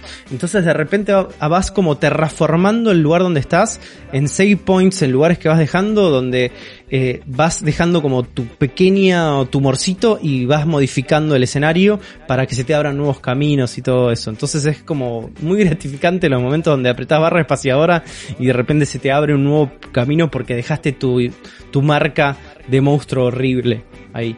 Eh, lo único que puedo rescatar como o rescatar o como decir como algo malo es que la navegación del juego no tiene como un minimapa. Tampoco es un juego muy largo, evidentemente, y no, no es necesario, pero te re perdés. Llegan momentos Claro. donde muy avanzado en el juego, porque tiene mucho backtracking esto, a medida que vas ad- adquiriendo las habilidades, tenés que volver a lugares que no podías pasar antes, eh, te perdés un poco en la navegación. Y una de las cosas que vas pasando es que vas solapando distintos escenarios, planos a planos, a través como unos semiportales cárnicos, para decirlo de una manera, porque tienen en realidad Ok. eh, en realidad se parecen a otra cosa. De ahí surgen Claro, absolutamente sí, claro. todos mis chistes sobre sexo anal eh, al respecto. Eh, entonces, esos momentos donde vas pasando de capas en capas en capas de, de niveles, se vuelve muy confuso el lugar donde estás. eh, y tenés que estar un rato largo recorriendo para saber cuál es tu próximo objetivo. Pero no deja de ser como la navegación de esos momentos muy rápida como para que vuelvas a encontrar el norte. Eh, pero es muy, muy divertido. Es una, es muy loco porque es como una fantasía de poder que no recuerdo haber jugado hace mucho, donde sos como un villano que no importa nada. Eh, el arte es hermoso, hay como una atmósfera general del juego que está muy muy bien lograda, el diseño de niveles está espectacular. Eh, pero bueno, estos momentos si vos sos una persona que entra y sale de los juegos, por, y te dedicas una horita, por ahí vas a estar media hora perdido, ¿viste? Es así. Claro. Eso Claro. te puede llegar a pasar. Y estructuralmente es muy formulaico, ¿no? Es como cae en todos los lugares comunes, pero simplemente con hacer este cambio de roles lo hace lo suficientemente divertido como para ponerte en este rol de antagonista, monstruo o espantoso y ya es algo nuevo. Se siente como algo nuevo. Así que se los recomiendo. O sea, está a 20 dólares en Switch eh, y está también dentro del Xbox Game Pass. Así que aprovechen la oportunidad. Es muy divertido, chicos. El, Lo puedes jugar, Uli. La el verdad que me dieron ganas. todo- me habían dado ganas logrado. cuando salió, después me olvidé, la verdad, y lo veía de lejos y digo, bueno, sí, por ahí no estaba tan bueno. Ahora lo vendiste bastante bien, sobre todo la parte que es corto y la parte de flashback de historia. Ahí dije, che, uy, me Sí. parece que estoy para esto. Sí, el hecho que es corto, yo creo que este, en cuanto termine uno de los, alguno de los juegos largos que esté jugando. Necesitas jugarte uno en corto. Hay como. Sí, necesito jugarme hay algo, por- que, por que es como un detalle muy, muy chiquito. Muy chiquito del juego. Pero que a mí me, me, me enloquece. Que es que vos sos esta masa amorfa de carne, ¿no? Sangrante. Y a medida que vas recorriendo el nivel y vas matando gente, empezás a empapar todo de sangre. Porque empapás todo de sangre. Pero vas dejando sangre vos. Porque sos como un, como un coso de sangre directamente. Entonces vas transformando este, eh, todo el escenario y queda todo empapado de sangre. Es una cosa horrible, espantosa, es espectacular, es genial. Así que se los recontra recomiendo. eh, la verdad que lo estoy disfrutando mucho. Estoy ahí nomás de terminarlo. Hay unos momentos re- donde se pone re picante. Peleas contra mechs. Es como. ¿Vieron, ¿Vieron Alien 2 cuando está Ripley arriba del Sí. mech? Bueno, te estás peleando con Ripley arriba de un mech. Y tenés que ser como muy, muy piola eh, a nivel estratégico, porque Ripley arriba del mech te hace pelota. Entonces tenés que pensarla muy bien la manera a nivel estratégico. Y tenés muchas maneras de abordar los ataques en un mismo nivel. Eh, y eso lo hace más interesante. Así que jueguelo, se los recontra recomiendo, ¿eh? es muy divertido. Denle una oportunidad. Y yo creo que es un buen momento para cortar con esta intro kilométrica y arrancar Larguísimo. con un nuevo episodio de... Sí, El cerebro de la bestia.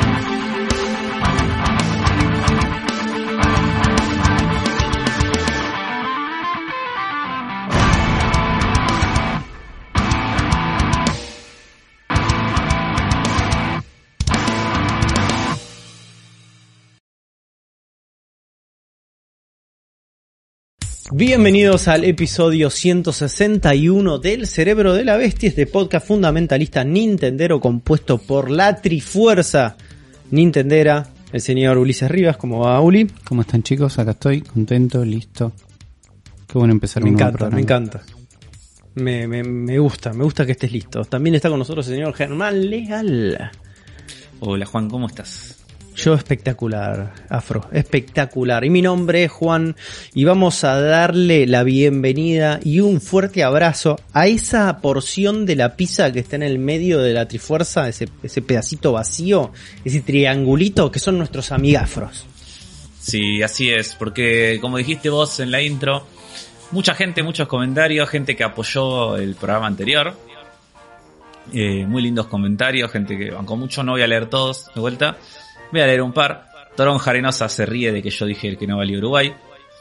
Y dice, si bien Microsoft no, no presentó juegos del calibre que mostró Sony, la verdad que me hace sentir más cómodo saber que todo va a llegar a Game Pass y que no me tengo que andar preocupando en si los juegos son buenos o malos, ni en tener que gallitar- gatillar una fortuna en la consola y después en los juegos. Tener el juego listo para descargar el día de su lanzamiento y por unas moneditas al mes es una locura.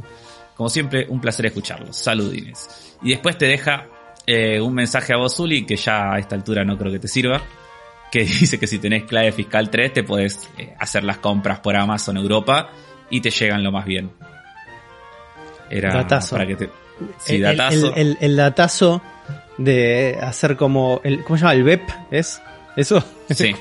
Yo, yo lo tuve que hacer en algún momento de mi vida. Sí, sí, eso. yo me saqué clave fiscal 3 también. Sí, sí, lo tengo. Sí, Los porque datos tuve que biométricos traer y esas cosas. tuve que traer un cartucho de Family de China, boludo, y tuve que hacer eso. Yo traje la Es una Switch. paja. eh, mi Switch es alemana.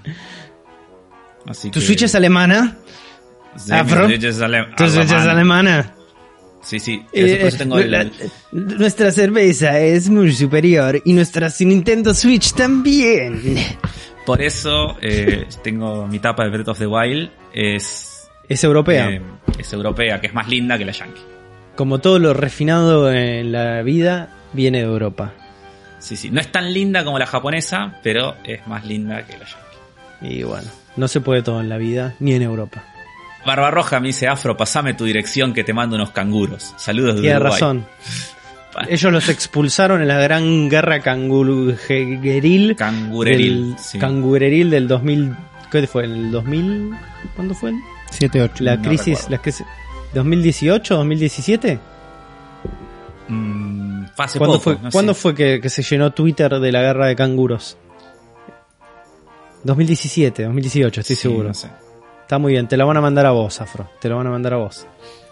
Sin dudas. Eh, después tenemos a Javi P que dice, sentí que este programa está 100% dedicado a mí. Entre el cerebro de Game Pass, el animafro y que googleé cuánto estaba una Xbox One, siento que todo el programa fue un regalo milagroso que me da aire para seguir en cuarentena 5 horas más. Va a terminar como bien. Uli este muchacho. Y Felipe Yo- Miranda deja saludos desde La Serena, Chile. Un, abrazo, Chile. Felipe. Sí. Juan Ferrari que dice, querido Rippy, al escribir esto estoy triste. El podcast fundamentalista Nintendero ha sido derrocado y reemplazado por el cerebro del Game Pass. Todos amamos a Phil Spencer y a su benévolo Game Pass. Con amor, Ninita. Ese ya está, ya está. Ganó, ganó, ganó. Denle la hay- de la semana a este es, pibe. Es muy bueno, pero hay, uno mejor. Es un candidato, pero rotundo. Es- sí, sí, sí. Félix dice que nos odia porque ahora quedó manija y se quiere comprar una Xbox. Que encima Uli ya lo había cebado con el futuro también. Perdón. Menos mal que soy pobre, dice. Alejandro Leal Ángulo, que debe ser un primo lejano mío. Dice, el día de hoy me convencieron de comprarme el Game Pass en PC. El primer No, mes es prácticamente gratis y me estoy bajando los gears. Amo las bromas que le hacen a Afro sobre John Doe. Saludos desde Frutillar, Chile. No son bromas. Afro, Afro, ¿alguna Sí. vez googleaste John Doe fanfics? Uy, uy, Debe uy, haber un montón. Debe haber un montón. Fanfiction, a ver. Lo voy a buscar. De- Debe haber un montón. Gente que habrá creado sus propios finales. Lo, Sus lo propios no, finales. Por eso, sí, sí. Iván Rainer reconoce que fue mala de él y que eran cuatro dragones blancos, ojos azules. Eh, Fernando Castaño Membrives dice que al fin se puso el día tras varios días de escuchar podcast. Eh, ya puede no ir a ciegas. Nos saluda desde Sevilla y que al igual que el resto de los españoles que escuchan este estupendo podcast, probablemente el mejor podcast nintendero en español. Que, Wow. Gracias, querido. Y Queda después mejor mejor si lo que dice él. tiene mucha. Sí, sí, porque nos da. Porque hay, hay, Hay una aval. a diferencia de Argentina, y creo que Latinoamérica en general, en España hay una banda de podcast de, de videojuegos. Hay una banda. Eh, muy buenos también. Eh, postdata, el día que Game Pass o similar se pueda jugar en los Smart TVs y similares como si de Netflix se tratara, se acabó el modelo de los videojuegos tal y como lo conocemos. Yo la verdad que lo estoy esperando, sobre todo para los clásicos. Y es lo que y yo trató de creo que es lo que-. Sí, no, pero yo creo que es lo que se- creo que es lo que está tratando para mí el como el golpe final de Microsoft es el xCloud. Es como eso, ellos Sí, están, para sí. mí es como eso es lo que va a, a romper todo. Que es Stadia bien hecho también. Sí, Jaime H nos dice que nos lleva más de un año escuchándonos desde Michoacán en México. Ey. Buenísimo. Vitone dice, como buen mercenario de la Armada, banco cualquier empresa que les dé guita y más incluye el Game Pass a 39 pesitos el primer mes. Papá. Gran episodio, chicos. Después, eh, por último, Dam14 deja este mensaje que dice, voy a poner mi granito de arena para que Nardone cante, solo espero que lo rapee como antes. Y deja una letra que es espectacular. Juan, ¿la querés rapear? ¿Querés No, no, no estoy, no, perdón, no estoy anímicamente para eso. Me destruyeron Ah. y no y la publicación no llegó a los 100 votos, así que Uy. no puedo. Uh, Digo, ¿cómo, cómo se llama este muchacho? Dam14. Dam14, tenés que ir al grupo La Nueva Fantasma y seguir insistiendo. Es como, no, no, no se logró el objetivo. Pero, no a ver, les voy a leer la letra igual que dice, un nuevo episodio del cerebro de la bestia, Nardone tira el arco de espalda y encesta, saca la cartuchera, su colección te muestra, un juego tras otro, todas obras maestras. A Wild Afro has appear con la casaca de Xbox, te hace la review de un juego con dos pesos, se arregla la melena, falopa de la buena, conduce el Afro Game Show y rompe toda la escena. Uli, representante de Argentina, trae historias nintenderas en América Latina, te arma una sección en la combi un mediodía, pero se pone las pilas y a la noche investiga. Rippy del Vortex quiere manejar los hilos, pero como a Neo Cortex se le escapan del castillo. Quizás atrape a Mew, pero pierde a sus amigos, el cerebro del Game Pass es el nuevo contenido. Saludos bestias. Es ¿cómo espectacular. Es increíble. Es. La verdad que es bastante Es fantástico. Es espectacular. Es fantástica. Es muy bueno. Se ganó el amigafro la semana. Sí, o sea, lo lamento por el, chiste de, de- con amor nimita, pero acá hay, Hay un, hay Hay un una creación original. Hay un laburo. hay sí. contenido original. Sí, sí, hay un laburo. Eh, así que Dam14, mandanos un mensaje. Gracias por la canción. Es espectacular. Y mandanos un inbox a Instagram y te sumamos a los mejores amigos. Tenemos una cantidad de contenido increíble. Cada semana hay más y más, así que es fantástico. Bueno, Pero bueno, esos fueron los amigafros de esta semana. eso fue. Qué bárbaro. Una, gracias a todos ustedes. Recuerden que pueden ir a patreon.com barra zona fantasma TV y ser amigafros de por vida. Si nos tiran unos mangos ahí. Si no, Mercado Pago encuentran links en la descripción de este episodio y nos pueden donar ahí y ayudarnos a crecer. Así que gracias a todos ustedes, amigafros. Los queremos mucho. Así es. Pero hoy, hoy se logra un hito que es que logramos que Afro labure fuerte. Porque venía, venía, venía ¿Por esquivando. Venía No. esquivando al tema, metió un game show, nos hizo laburar a nosotros. Nos está- habla- hablamos tres horas de Xbox y zafó. Pero hoy Afro laburó fuerte y nos va a traer un tema tremendo. En Eh, la falopafro de, la, de hoy, ¿no? Falopafro de la buena, de la por, mejor, te Por diría. favor, por favor, no denigren a los falopafros porque tiene mucho laburo atrás. Toda la sección, por favor. Eh, sí, igual hoy no es falopafro, hoy es- no sé, no sé qué es. Pero hay falopafro y falopafro. Es así. Claro, esto es un- una cartuchera de No, bueno, pero yo le- les. Cuando habla- hablamos la, la vez pasada de la Nintendo 64, ¿no? Sí. Y mencionamos al pasar el GoldenEye, yo les dije eh, que algún día iba a traer una sección donde les iba a contar por qué ese juego era tan importante en la historia de los videojuegos. Bueno, y llegó ese día, mucho más cerca de lo que. Estaba más cerca de lo que ustedes se imaginaban. Bien. Pero porque bueno, que ¿saben lo que es GoldenEye, chicos? Ustedes, les pregunto, ustedes dos. Sí, no. Sí, es una película de James Bond, Eso protagonizada por Pierce Brosnan Sí. eh, y con una canción espectacular de Tina Turner. Sí, como. Sí. Sí, sí, sí. Canción espectacular como casi todas las de los James Bond, siempre, ¿no? Y hay alguna, la de Madonna es muy mala. Eh, pero qué sé yo. Está bien. Me banca un poco es Madonna. Eh, sí, también es un videojuego de Nintendo 64, Sí. ¿no? Que salió en el año 1997. Y este juego que arrancó como, como un juego, salió en una época en donde acá es muy importante meterse en el contexto, ¿no? De, qué es lo que estaba pasando en la industria de los videojuegos, qué estaba pasando con la Nintendo 64, con los third person shooters, con todo, porque es todo lo que es importante saber y entender para comprender la magnitud de este título y la importancia y el legado que, que principalmente que dejó. Porque cuando este juego comienza su desarrollo en 1995, que es casu- casualmente el mismo año que iba a salir la película, eh, a fines de ese año, y el desarrollo del juego comienza a principio, em, Rare había adquirido los derechos, ¿no? Rare, empresa de Donkey Kong Country y un montón de juegos más.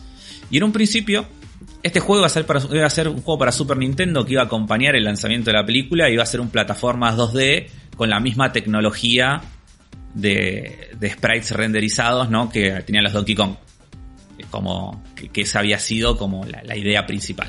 Dijeron, che, con esto no fue muy bien, hicimos gráficos resarpados. Agarramos a Pierce Brosnan, le sacamos unas fotos, lo pasamos a una computadora y salimos con Sale. frita. Era Claro, ya está saltando y agarrando cosas en el aire. Sí, sí, sí, esa era como la idea principal, ¿no? Y de repente eh, cae Martin Hollis, que era uno de los diseñadores ¿no? de la empresa, y dice, che, yo tengo una idea, dice, eh, vieron que ahora estamos, estamos viendo que se viene la, Ultra 64 y que podemos hacer gráficos en 3D y eso, yo estuve jugando un juego que se llama Virtual Cop, no sé si lo vieron, le dice que está muy bueno, sos un, sos un policía, estás, le, tenés una pistola en los arcades y le disparás a los enemigos que aparecen. Y ya, ¿por qué no hacemos eso, pero en una Nintendo 64 y con, con, con la película? Y todos dijeron, che, alta idea, dale, me copa, de paso aprendemos cómo funciona esta consola, viste, le, le apuntamos directo al futuro, comenzamos el desarrollo bien, bien arriba. Y bueno, entonces eh, le dieron un equipo de gente a Martin Hollis, muy chiquito, de unas eh, 10-12 personas, las cuales eran todos empleados eh, nuevos de Rare y ninguno tenía experiencia en videojuegos. Esa. O sea, ni, o sea, ni- ninguno había trabajado antes en videojuegos, ese era su primer, o sea, sí habían trabajado en otras cosas, ¿no? Tipo, eran animadores, diseñadores, programadores, pero ninguno había hecho un videojuego. Este era como su primer trabajo en la industria. Entonces, eh, lo primero que comienzan a hacer es ir a los sets de la película, sacan un millón de fotos y, y de hecho esto sirve un montón después porque en el juego final eh, la recreación con la película es, muy zarpada, sobre todo para la época. Es como que hay un montón de detalles desde, desde las inscripciones que están en las puertas, detalles en el escenario, en la vestimenta de los personajes, en los modelos de las armas, como en un montón de cosas que eran calcados posta de la película y es precisamente por toda esta investigación y este, este contenido que fueron a, a tomar ahí del set en primera persona. Entonces, eh, como le dije, la idea era originalmente hacer un juego, shooter sobre rieles, como era el Virtual Cop, o quizás nosotros eh, conocemos más el Time Crisis, ¿no? Claro. Que son estos juegos donde es- se va moviendo la cámara sola y vos disparás, moves una, mueves una guía y apuntás. El tema es que se les empieza a complicar todo ese tipo de desarrollo. No, no ven, no encuentran como la manera de adaptarlo cómodo al control. Eh, se empieza a ir todo con un poco medio de cosas y es como que encuentra muchas limitaciones también como para contar la historia de la película y cosas como que ahí querían meter. Ideas que empiezan a surgir que no funcionaban mucho. Entonces, eh, Hollis tira de vuelta la idea, dice, ¿qué tal si eh, hacemos un juego como el Doom? Dice, pero en tres dimensiones, con 3D, 3D, con personajes poligonales y entornos poligonales, y los traemos a una consola. ¿Qué tal si llamamos la experiencia de Doom a una consola? A ver, eh, contexto, de vuelta. Acá necesitamos contexto. Claro, ¿qué había? Esto era el año 95. Esto era el año 95. Doom salió en el 93. Ok, Son dos años, ¿entendés? Los 90 son una época muy flashera en la historia del gaming porque los cambios eh, son abismales. O sea, eh, nosotros vemos juegos de hace dos años y no son muy distintos a los juegos de hoy. claro. Eh, ya no hay tantos saltos tan grandes, pero en los 90 eran de dos años, tres años, era una diferencia gigante en lo que, en la evolución que estaban teniendo los juegos. Entonces, Doom salió en el 93. No se había podido portear correctamente a ninguna consola. O sea, tardaría muchísimo tiempo en poder portearse correctamente Doom a una consola. Y si bien había FPS en consola, en Sega Genesis había un par, en- tenías como en Super Nintendo incluso también había, siempre eran medio, eran muy limitados, ¿viste? Corrían, corrían lento, a pocos frames, eh, no tenían el nivel de complejidad y de poderío gráfico y sobre todo de inteligencia artificial y de diseño que tenía el Doom. Eran como muchísimo más limitados en todos los sentidos. Entonces, eh, la idea de, de ellos era, vamos a hacer un juego que sea igual de bueno que Doom. No vamos a hacer gilada. Entonces se ponen a desarrollar todo este juego en 3D o sea, y sigue manteniéndose lo que era como la, la idea de la inspiración del Virtual Cop. ¿Qué pasa en, en el... Vamos a hablar de Time Crisis, ¿no? Que es, es muy parecido como para que se entienda. ¿Cómo Que aparecen es un los enemigos? hermoso. Sí. Ustedes recuerdan cómo aparecen los enemigos en Time Crisis, ¿no? Salen de atrás de cosas. Bueno, Claro, saben atrás de cosas. Y todos los personajes, tipo, como que están siempre atrás de cosas y se mueven para apuntarte. Y otro detalle que tiene es que si vos le disparás en distintas partes del cuerpo, los enemigos reaccionan a esos disparos. claro. No es lo mismo que vos le dispares en la cabeza que le dispares en las piernas o en el pecho o en las manos. Entonces, dijeron, vamos a llevar este sistema a lo que es eh, una, una consola, a un videojuego, a un juego de aventura, de shooter de aventuras, donde eh, te puedas mover. Como para que entiendan también, en esta época no existía el término Fair Person Shooter. A estos juegos se les seguía diciendo Doom Clones. Está bien. Eh, no, no existía el término, no existía el género todavía. Eh, entonces empiezan como a desarrollar este, este tipo de cosas.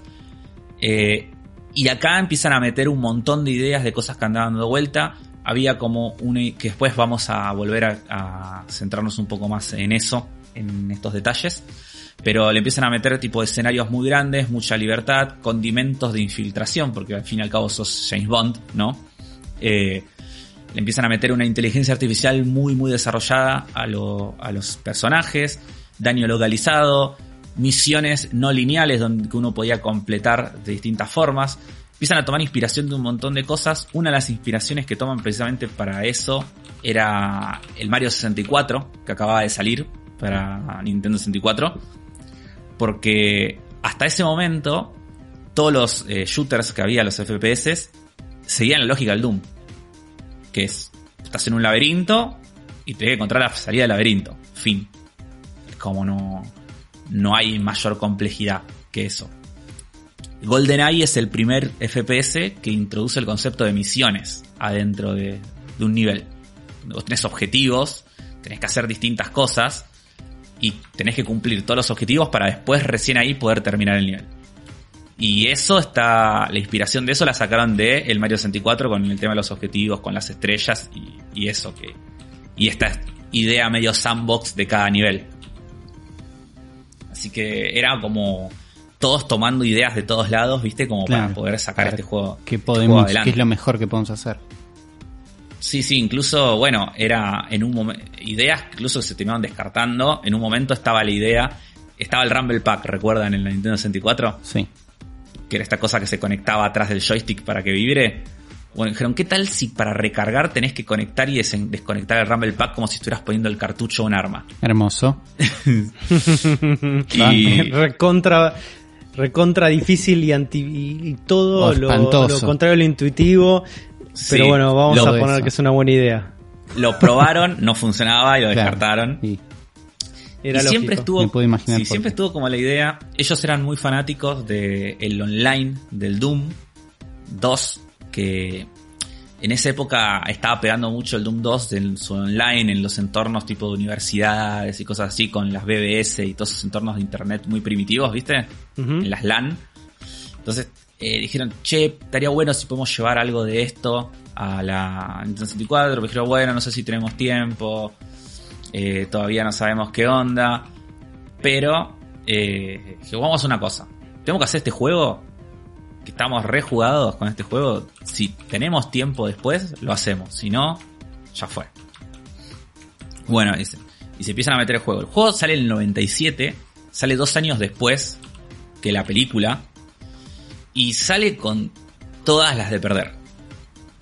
Porque primero es un juego basado en una película. Que de por sí no se consideraba que nunca que fueran tan buenos, ¿no? Eh, siempre era como, bueno, juego basado en película es como medio un, juego menor en la escala de, de los juegos. Sí, eh, dice, dicen en ese momento, eh, no... Es, un juego de una película que salió hace dos años también.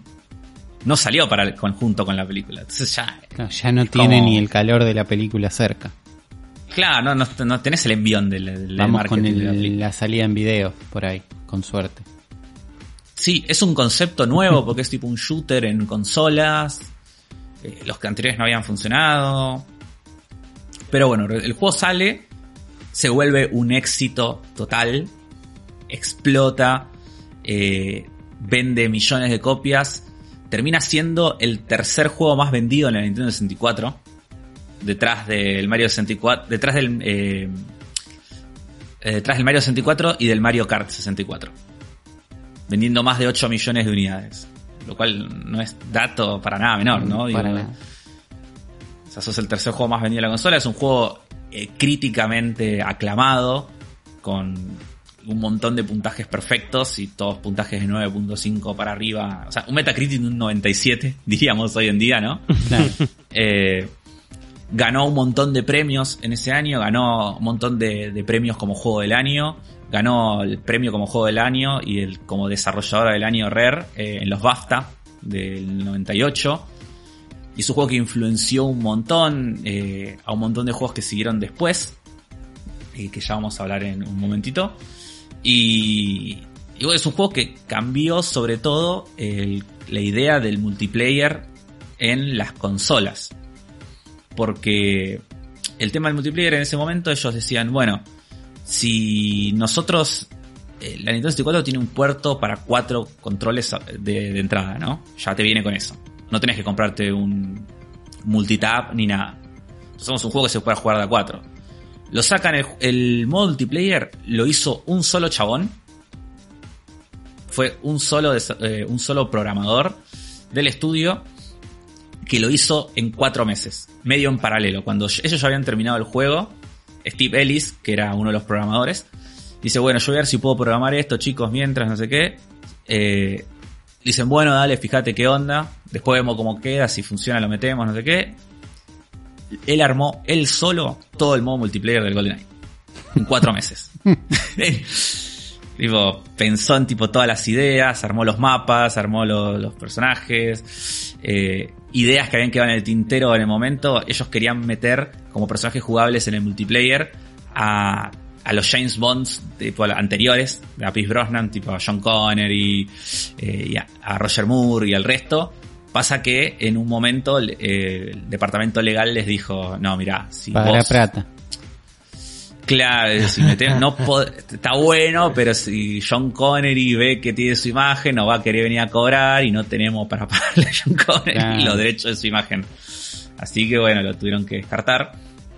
Eh, surgió la idea en ese momento también de los cheats, que era una cosa muy flashera también para la época. Tenía un menú de, trucos que os podías activar y activar un montón de cosas como balas que te mataban de un golpe, cabezas gigantes, eh, y un montón de cosas que después se terminaron volviendo como clásicos de eh, este, modo. Y si bien en Argentina, viste, la Nintendo 64 de por sí como que no pegó tanto, esto en Estados Unidos fue un furor. Era el Golden Eye, se volvió un furor en, entre la gente universitaria sobre todo, viste, noches de GoldenEye con birra, juntémonos a jugar GoldenEye, jugar GoldenEye. Y es como sirvió zarpado para meter lo que era la idea de un FPS en el En mainstream consolas. y en consolas sobre todo, ¿no? Como mostrar que era posible En la misma tele, claro, sin un LAN party, sin una situación cuatro personas, claro, en la misma consola. Sí, sí. Lo cual era nada, algo totalmente novedoso y, y que increíble que funcionara bien, ¿no? en ese momento. Contra todas las cosas que tenía en contra. Y una cosa que, que estaba también eh, muy zarpada de este juego es los controles. ¿Cómo se jugaba GoldenEye? Si ustedes lo quieren jugar hoy en día, ¿no? Vos eh, tenés, un tenés cuatro modos de controles distintos. Ahora después les voy a contar un truco para ponerlo que sea lo más parecido, si lo quieren emular, a un FPS moderno. ¿no? Pero con los controles normales vos te movés con el stick.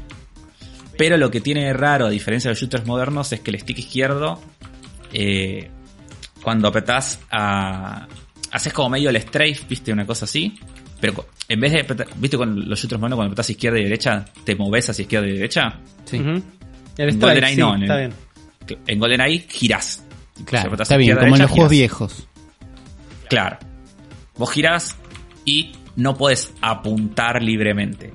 Vos para apuntar lo que tenés que hacer es mantener apretado el gatillo de la... o ap- no, apretar el- el- lo que sería el R1, el- no me acuerdo cómo se llama el botón en la Nintendo 64. Y ahí te aparece una mira que es muy similar a los controles a los que hayan jugado el Medal of Honor en PlayStation 1 Claro. que está muy inspirado en los controles de GoldenEye, es eso, o sea, te aparece una mira y ahí la puedes mover y apuntar a, la- a donde vos quieras. Eh, esto lo que permitía era tener esto del daño localizado, ¿no? Que era una cosa totalmente novedosa que no se había visto todavía en ningún juego de acción. Que era vos podías dispararle en las en las manos a los, enemigos y que los enemigos eh, se les cayera el arma o te, o te dispararan con una sola con una sola mano, podías dispararle en la pierna y que se cayeran al suelo, en la cabeza y matarlos de un tiro. No fue el primer juego que inventó el headshot, pero casi, digo, casi estuvo ahí entre los primeros. Lo que sí fue el primer juego, es el primer juego en tener una mira de francotirador. Eh, la famosa mira de francotirador, los juegos no la tenían hasta que salió el GoldenEye. Wow. Que igual salió el mismo año que el MDK, que también tenía una mira francotiradora, así que es como que está Era el momento de que la industria lo descubra, pero es de los primeros igual. Sí. Sí, sí. Eh, pero bueno, sí, no existía, es algo que no existía hasta ese momento. Y el tema de la IA también, porque vos lo que tenías en este juego era los enemigos, cuando te veían, podían correr a sonar una alarma, podían escuchar, con lo cual si vos disparabas y te ponías a hacer quilombo, de repente los guardias que estaban alrededor de la zona te venían a buscar Claro. y tenía toda una serie de, de algoritmos de programación en los que los guardias, por ejemplo, depende de qué zona estabas, pues eh, no paraban de spawnear, viste, como porque vos hiciste tanto quilombo que está todo mal. Entonces, te obligaba a jugar en stealth. Te obligaba a ir despacio, de tener un arma.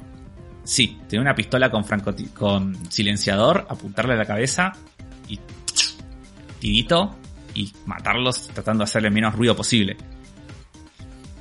Entonces eh, empezaba a meter un montón de, esta- de estas ideas de, de comportamiento de los, de los NPCs que eran totalmente novedosas. El hecho de que los guardias de seguridad te sigan, que te puedan escuchar, que haya otros NPCs en el, en- en el escenario que no sean enemigos, como los científicos, que por ejemplo, cuando te ven, levantan las manos y tipo como, como por favor no me mates.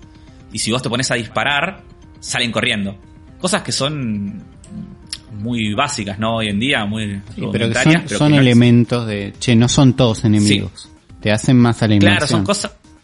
Y son cosas que no existían en ese momento.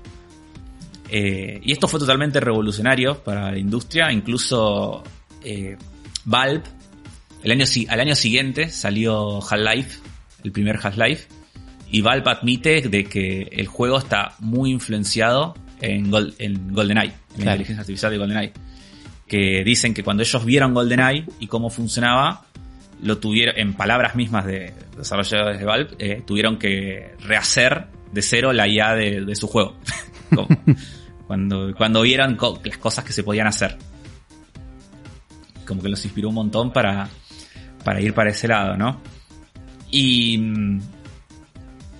Y bueno, entonces es como que. Para ponerlo como en perspectiva, ¿no? Tenemos como cosas eh, para enumerar, ¿no? Todas las cosas que fuimos diciendo. Teníamos cosas que introdujo GoldenEye en consola. Primero, shooters, FPS en consola. Bien hechos, que no existía. Claro. Con entornos tridimensionales, poligonales, niveles tipo sandbox, stealth. Misiones, o sea, con objetivos. Dentro del nivel, inteligencia no artificial. Claro, no llegar al final. Inteligencia artificial, eh, poder apuntar y daño localizado, distintos tipos de animaciones para los enemigos y, y multiplayer para cuatro jugadores en la misma consola, eh, dejando para siempre el estándar de lo que serían los juegos y en lo que después terminó siendo un par de años después eh, Halo, cuando sale el primer Halo en el 2001 es la evolución total de lo que fue el multiplayer este de cuatro, cuatro personas en la misma consola, pero bueno, con la Xbox original. Y todavía mejorados más los controles en ese momento.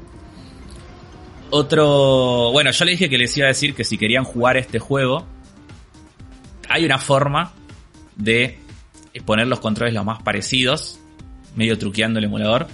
Si ustedes ponen el segundo modo de control que tiene el juego, que ahora no me acuerdo cuál es, pero o sea, lo mueven y lo ponen y está el segundo. Si, ustedes ponen ese segundo modo, van a notar que cuando se mueven de izquierda a derecha con la unidad C, la unidad C se mueve igual que como se controla hoy en día el analógico izquierdo en un FPS. Ok. O sea, te mueves para, adelante, para atrás, izquierda, derecha, sin girar. Y, haces strafe izquierda, derecha. Entonces, si ustedes ponen ese modo de juego y con el, y con el stick eh, apuntas.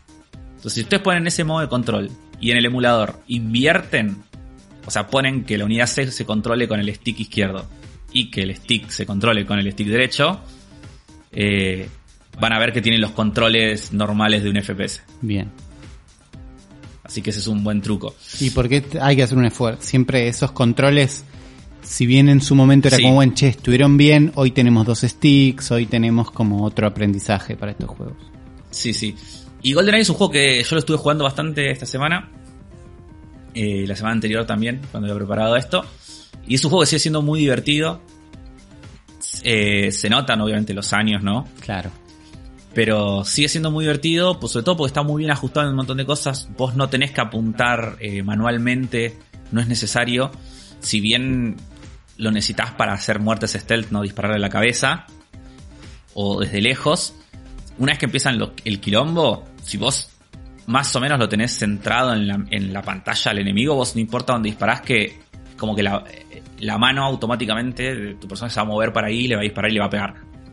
Entonces es como que cuando estás en todo ese quilombo de acción, es bastante fácil de... Sí, sí, sí, hay un aim assist y es como bastante eh, fácil de controlar, ¿no? Con esto, con estos controles. Y bueno, después de esto, como decía, eh, influenció un montón de cosas porque no solo a Half-Life, sino que también al poco tiempo sale también el, el Fifth, que es el juego que, este juego también que, mete también el concepto de los juegos de stealth en primera persona como mucho más desarrollado, que toma un montón de elementos tanto de la IA como de, las acciones contextuales de GoldenEye. Eh, y bueno, como dije también Halo, los, shooters de sí y los juegos de acción en, general, ¿no? Para, para las consolas. Así que bueno, GoldenEye es un, un juego que es importantísimo y además eh, sirvió un montón para que la Nintendo 64 eh, despegue en Estados Unidos. Claro. Porque la Nintendo 64, si uno se pone a ver, es una consola que le fue muchísimo mejor en Estados Unidos que en, Japón. En Japón no le fue tan bien a la Nintendo 64. Y se pone a ver también los juegos más importantes y los juegos más eh, aclamados, más exitosos de Nintendo 64, casi todos son de Rare. Y lo, que, lo que le dio el empujón a Rare durante toda esta generación fue precisamente GoldenEye, que fue el primer juego que hicieron para, para la consola. Y los convirtió en la mano derecha de Nintendo durante toda esa generación. Espectacular. Así que bueno. hermoso juego. Es uno de los juegos que yo sé que es importante, pero que no pude jugar, que me debo, que no sé cómo acceder Sí. porque también son como viejos. Me acuerdo de Sí. querer jugarlo muchísimo. Me acuerdo de ir a la casa de Rami que me diga, che, alquilé una Nintendo 64. Venite porque alquilé una Nintendo 64 y tengo el Golden Eye. Que era, nos morimos de ganas Claro, de jugar. Después de jugar un poco, no me acuerdo de jugar tanto. Me acuerdo más de querer sí. jugarlo, de verlo en la tele, de verlo en nivel X. Y las veces que lo traté de jugar es como, y no sé cómo poner el joystick, no sé bien cómo configurarlo. Eh, Y es difícil el tema de los controles, más que nada, Claro. ¿viste? Es como. Es. O te amigas con. el- tenés que tener un. Tenés que tratar de ponerte mucho en el mindset de esa época, ¿viste? Claro. Es como. Bueno, voy a jugar algo que no estaba. no está diseñado ni pensado como los FPS de hoy en día. Claro. Entonces es como, está pensado para ser jugado de otra forma.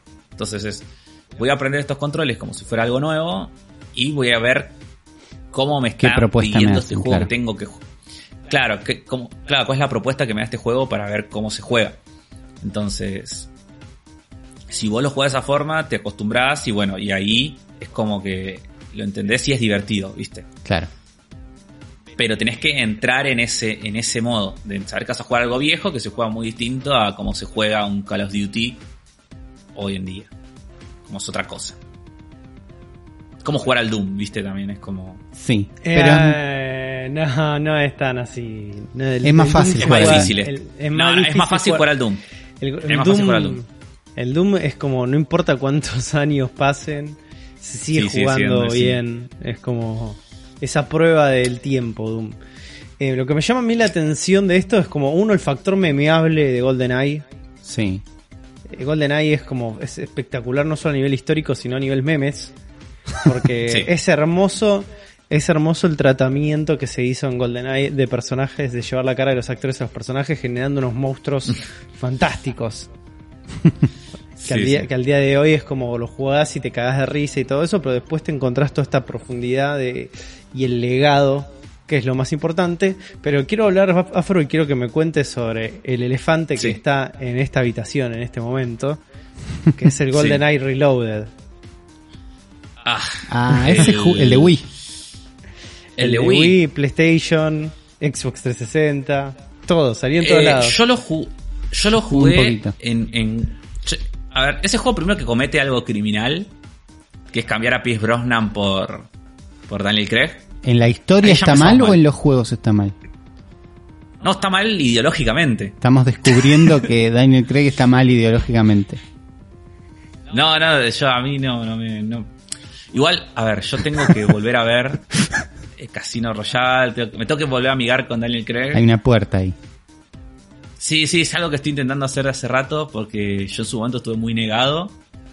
Pero fue hace mucho tiempo y, y quizás las vuelvo a ver hoy en día. Y me Ya hicieron tres películas. ¿Cómo, cosas. Yo estuve enojado. cómo les parece a todo el mundo? ¿Cómo le parece a todo el mundo? Le gusta. Sí, tengo que ver. Pero bueno, eh, es pero igual, no es, no es Pierce Brosnan. Eso, eso está mal. Eso está mal. Y bueno, el juego yo me acuerdo que lo jugué en Wii. Lo que tiene es que es otro juego, es como, es muy distinto. Si bien es como una pseudo remake, ¿no? Porque son los niveles inspirados, es como lo va siguiendo la historia de la película. Tiene un montón de cosas que están claramente sacadas de, este juego. No es un remake 1-1, ¿viste? O sea, es como que introduce un montón de cosas distintas y nuevas. Yo lo jugué en Wii y para mí estaba bueno como juego de Wii, porque además los controles estaban buenos. Claro. Eh, y un FPS bien hecho en Wii garpaba como loco. Es como ya eso de por sí te, te garpaba. Tenía multiplayer online, yo me acuerdo que lo jugué un tiempo. Eh, pero es un juego que pasó sin pena ni gloria, ¿viste? Como nadie se acuerda que existió esto. Es confuso el tema de agarrar un juego basado en una película y cambiarle al protagonista por el protagonista de otra película. Se crea un, un algo en el medio que no existe. Sí, porque Sí, es, es la historia es la de. GoldenEye.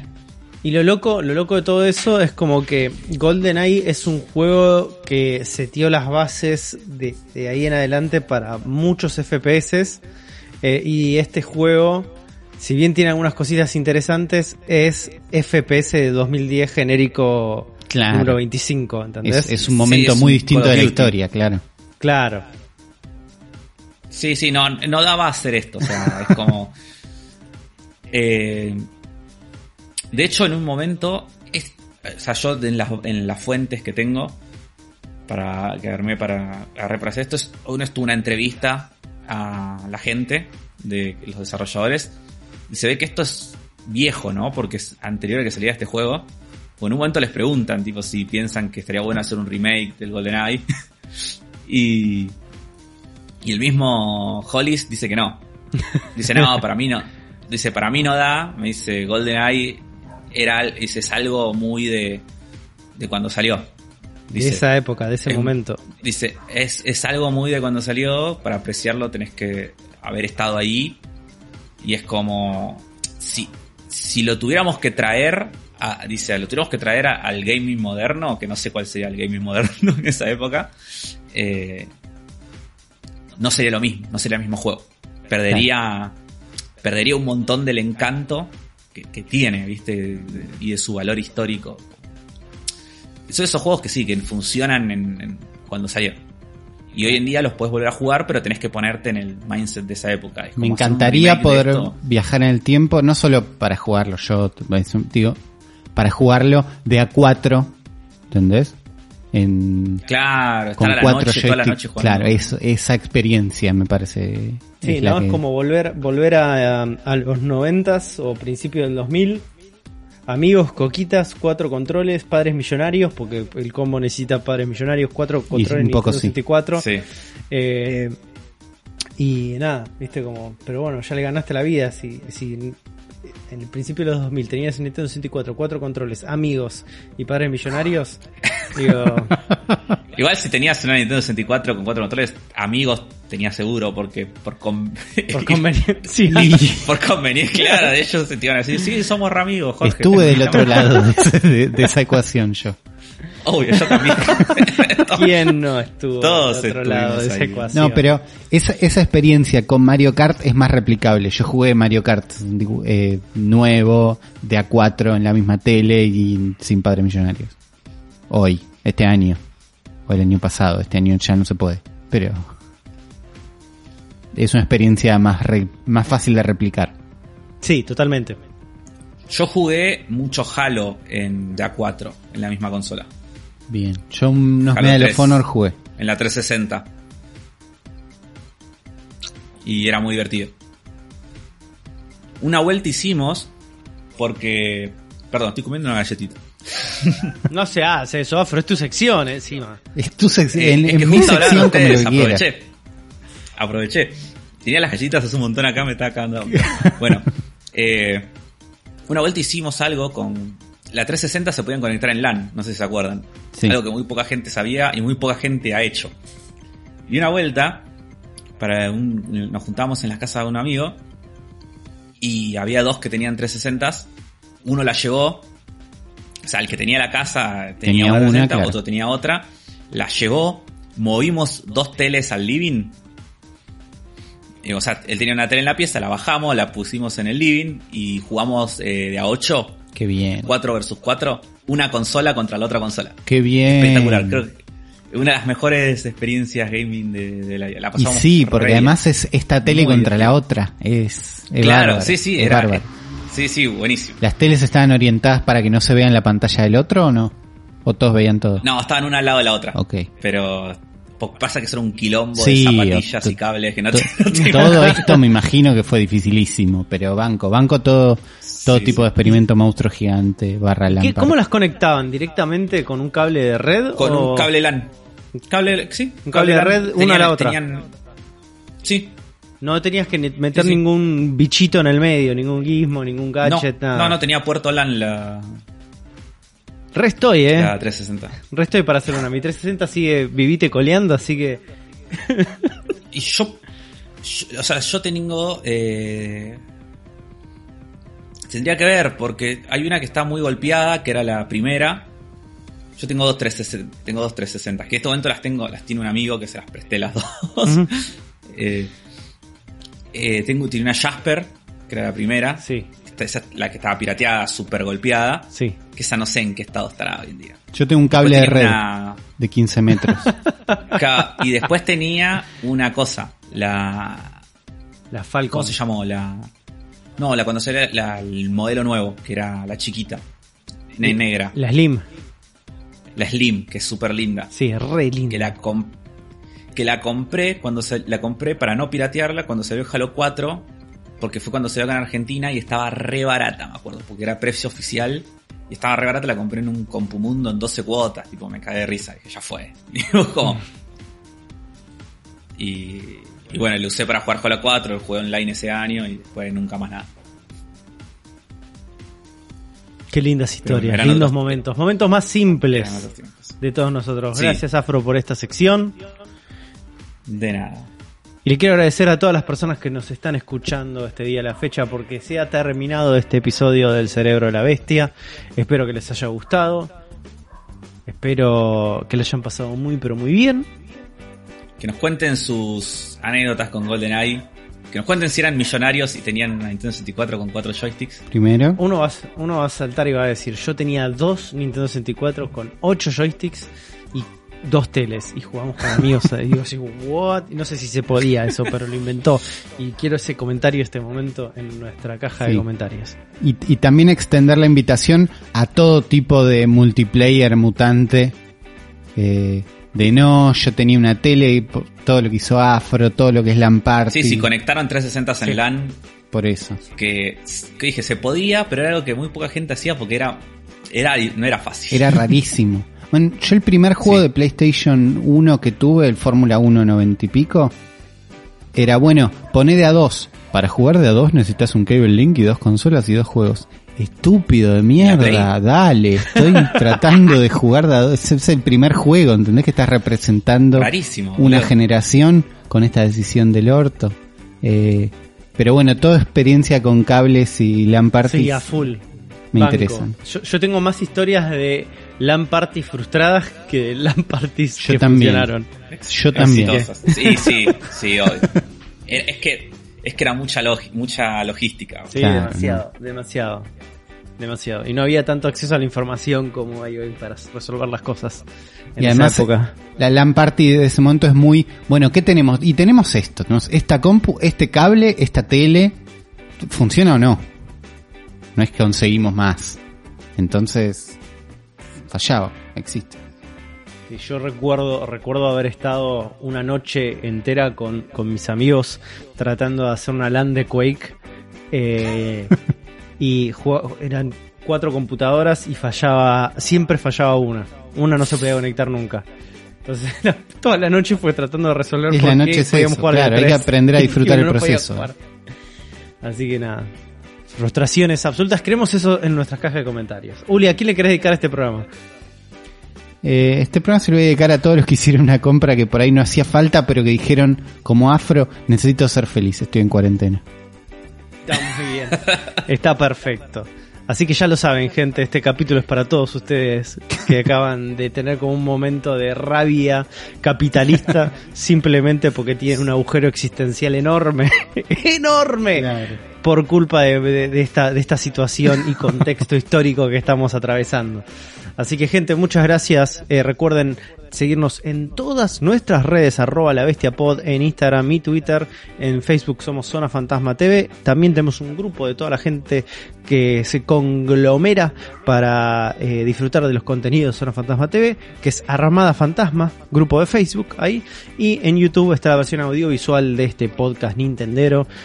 Recuerden también que pueden ir a patreon.com eh, Zona Fantasma TV y eh, Mercado Pago para tirarnos unos mangos y ayudarnos a seguir creciendo. Así que, gente, nos vemos en el próximo episodio de El Cerebro de la Bestia.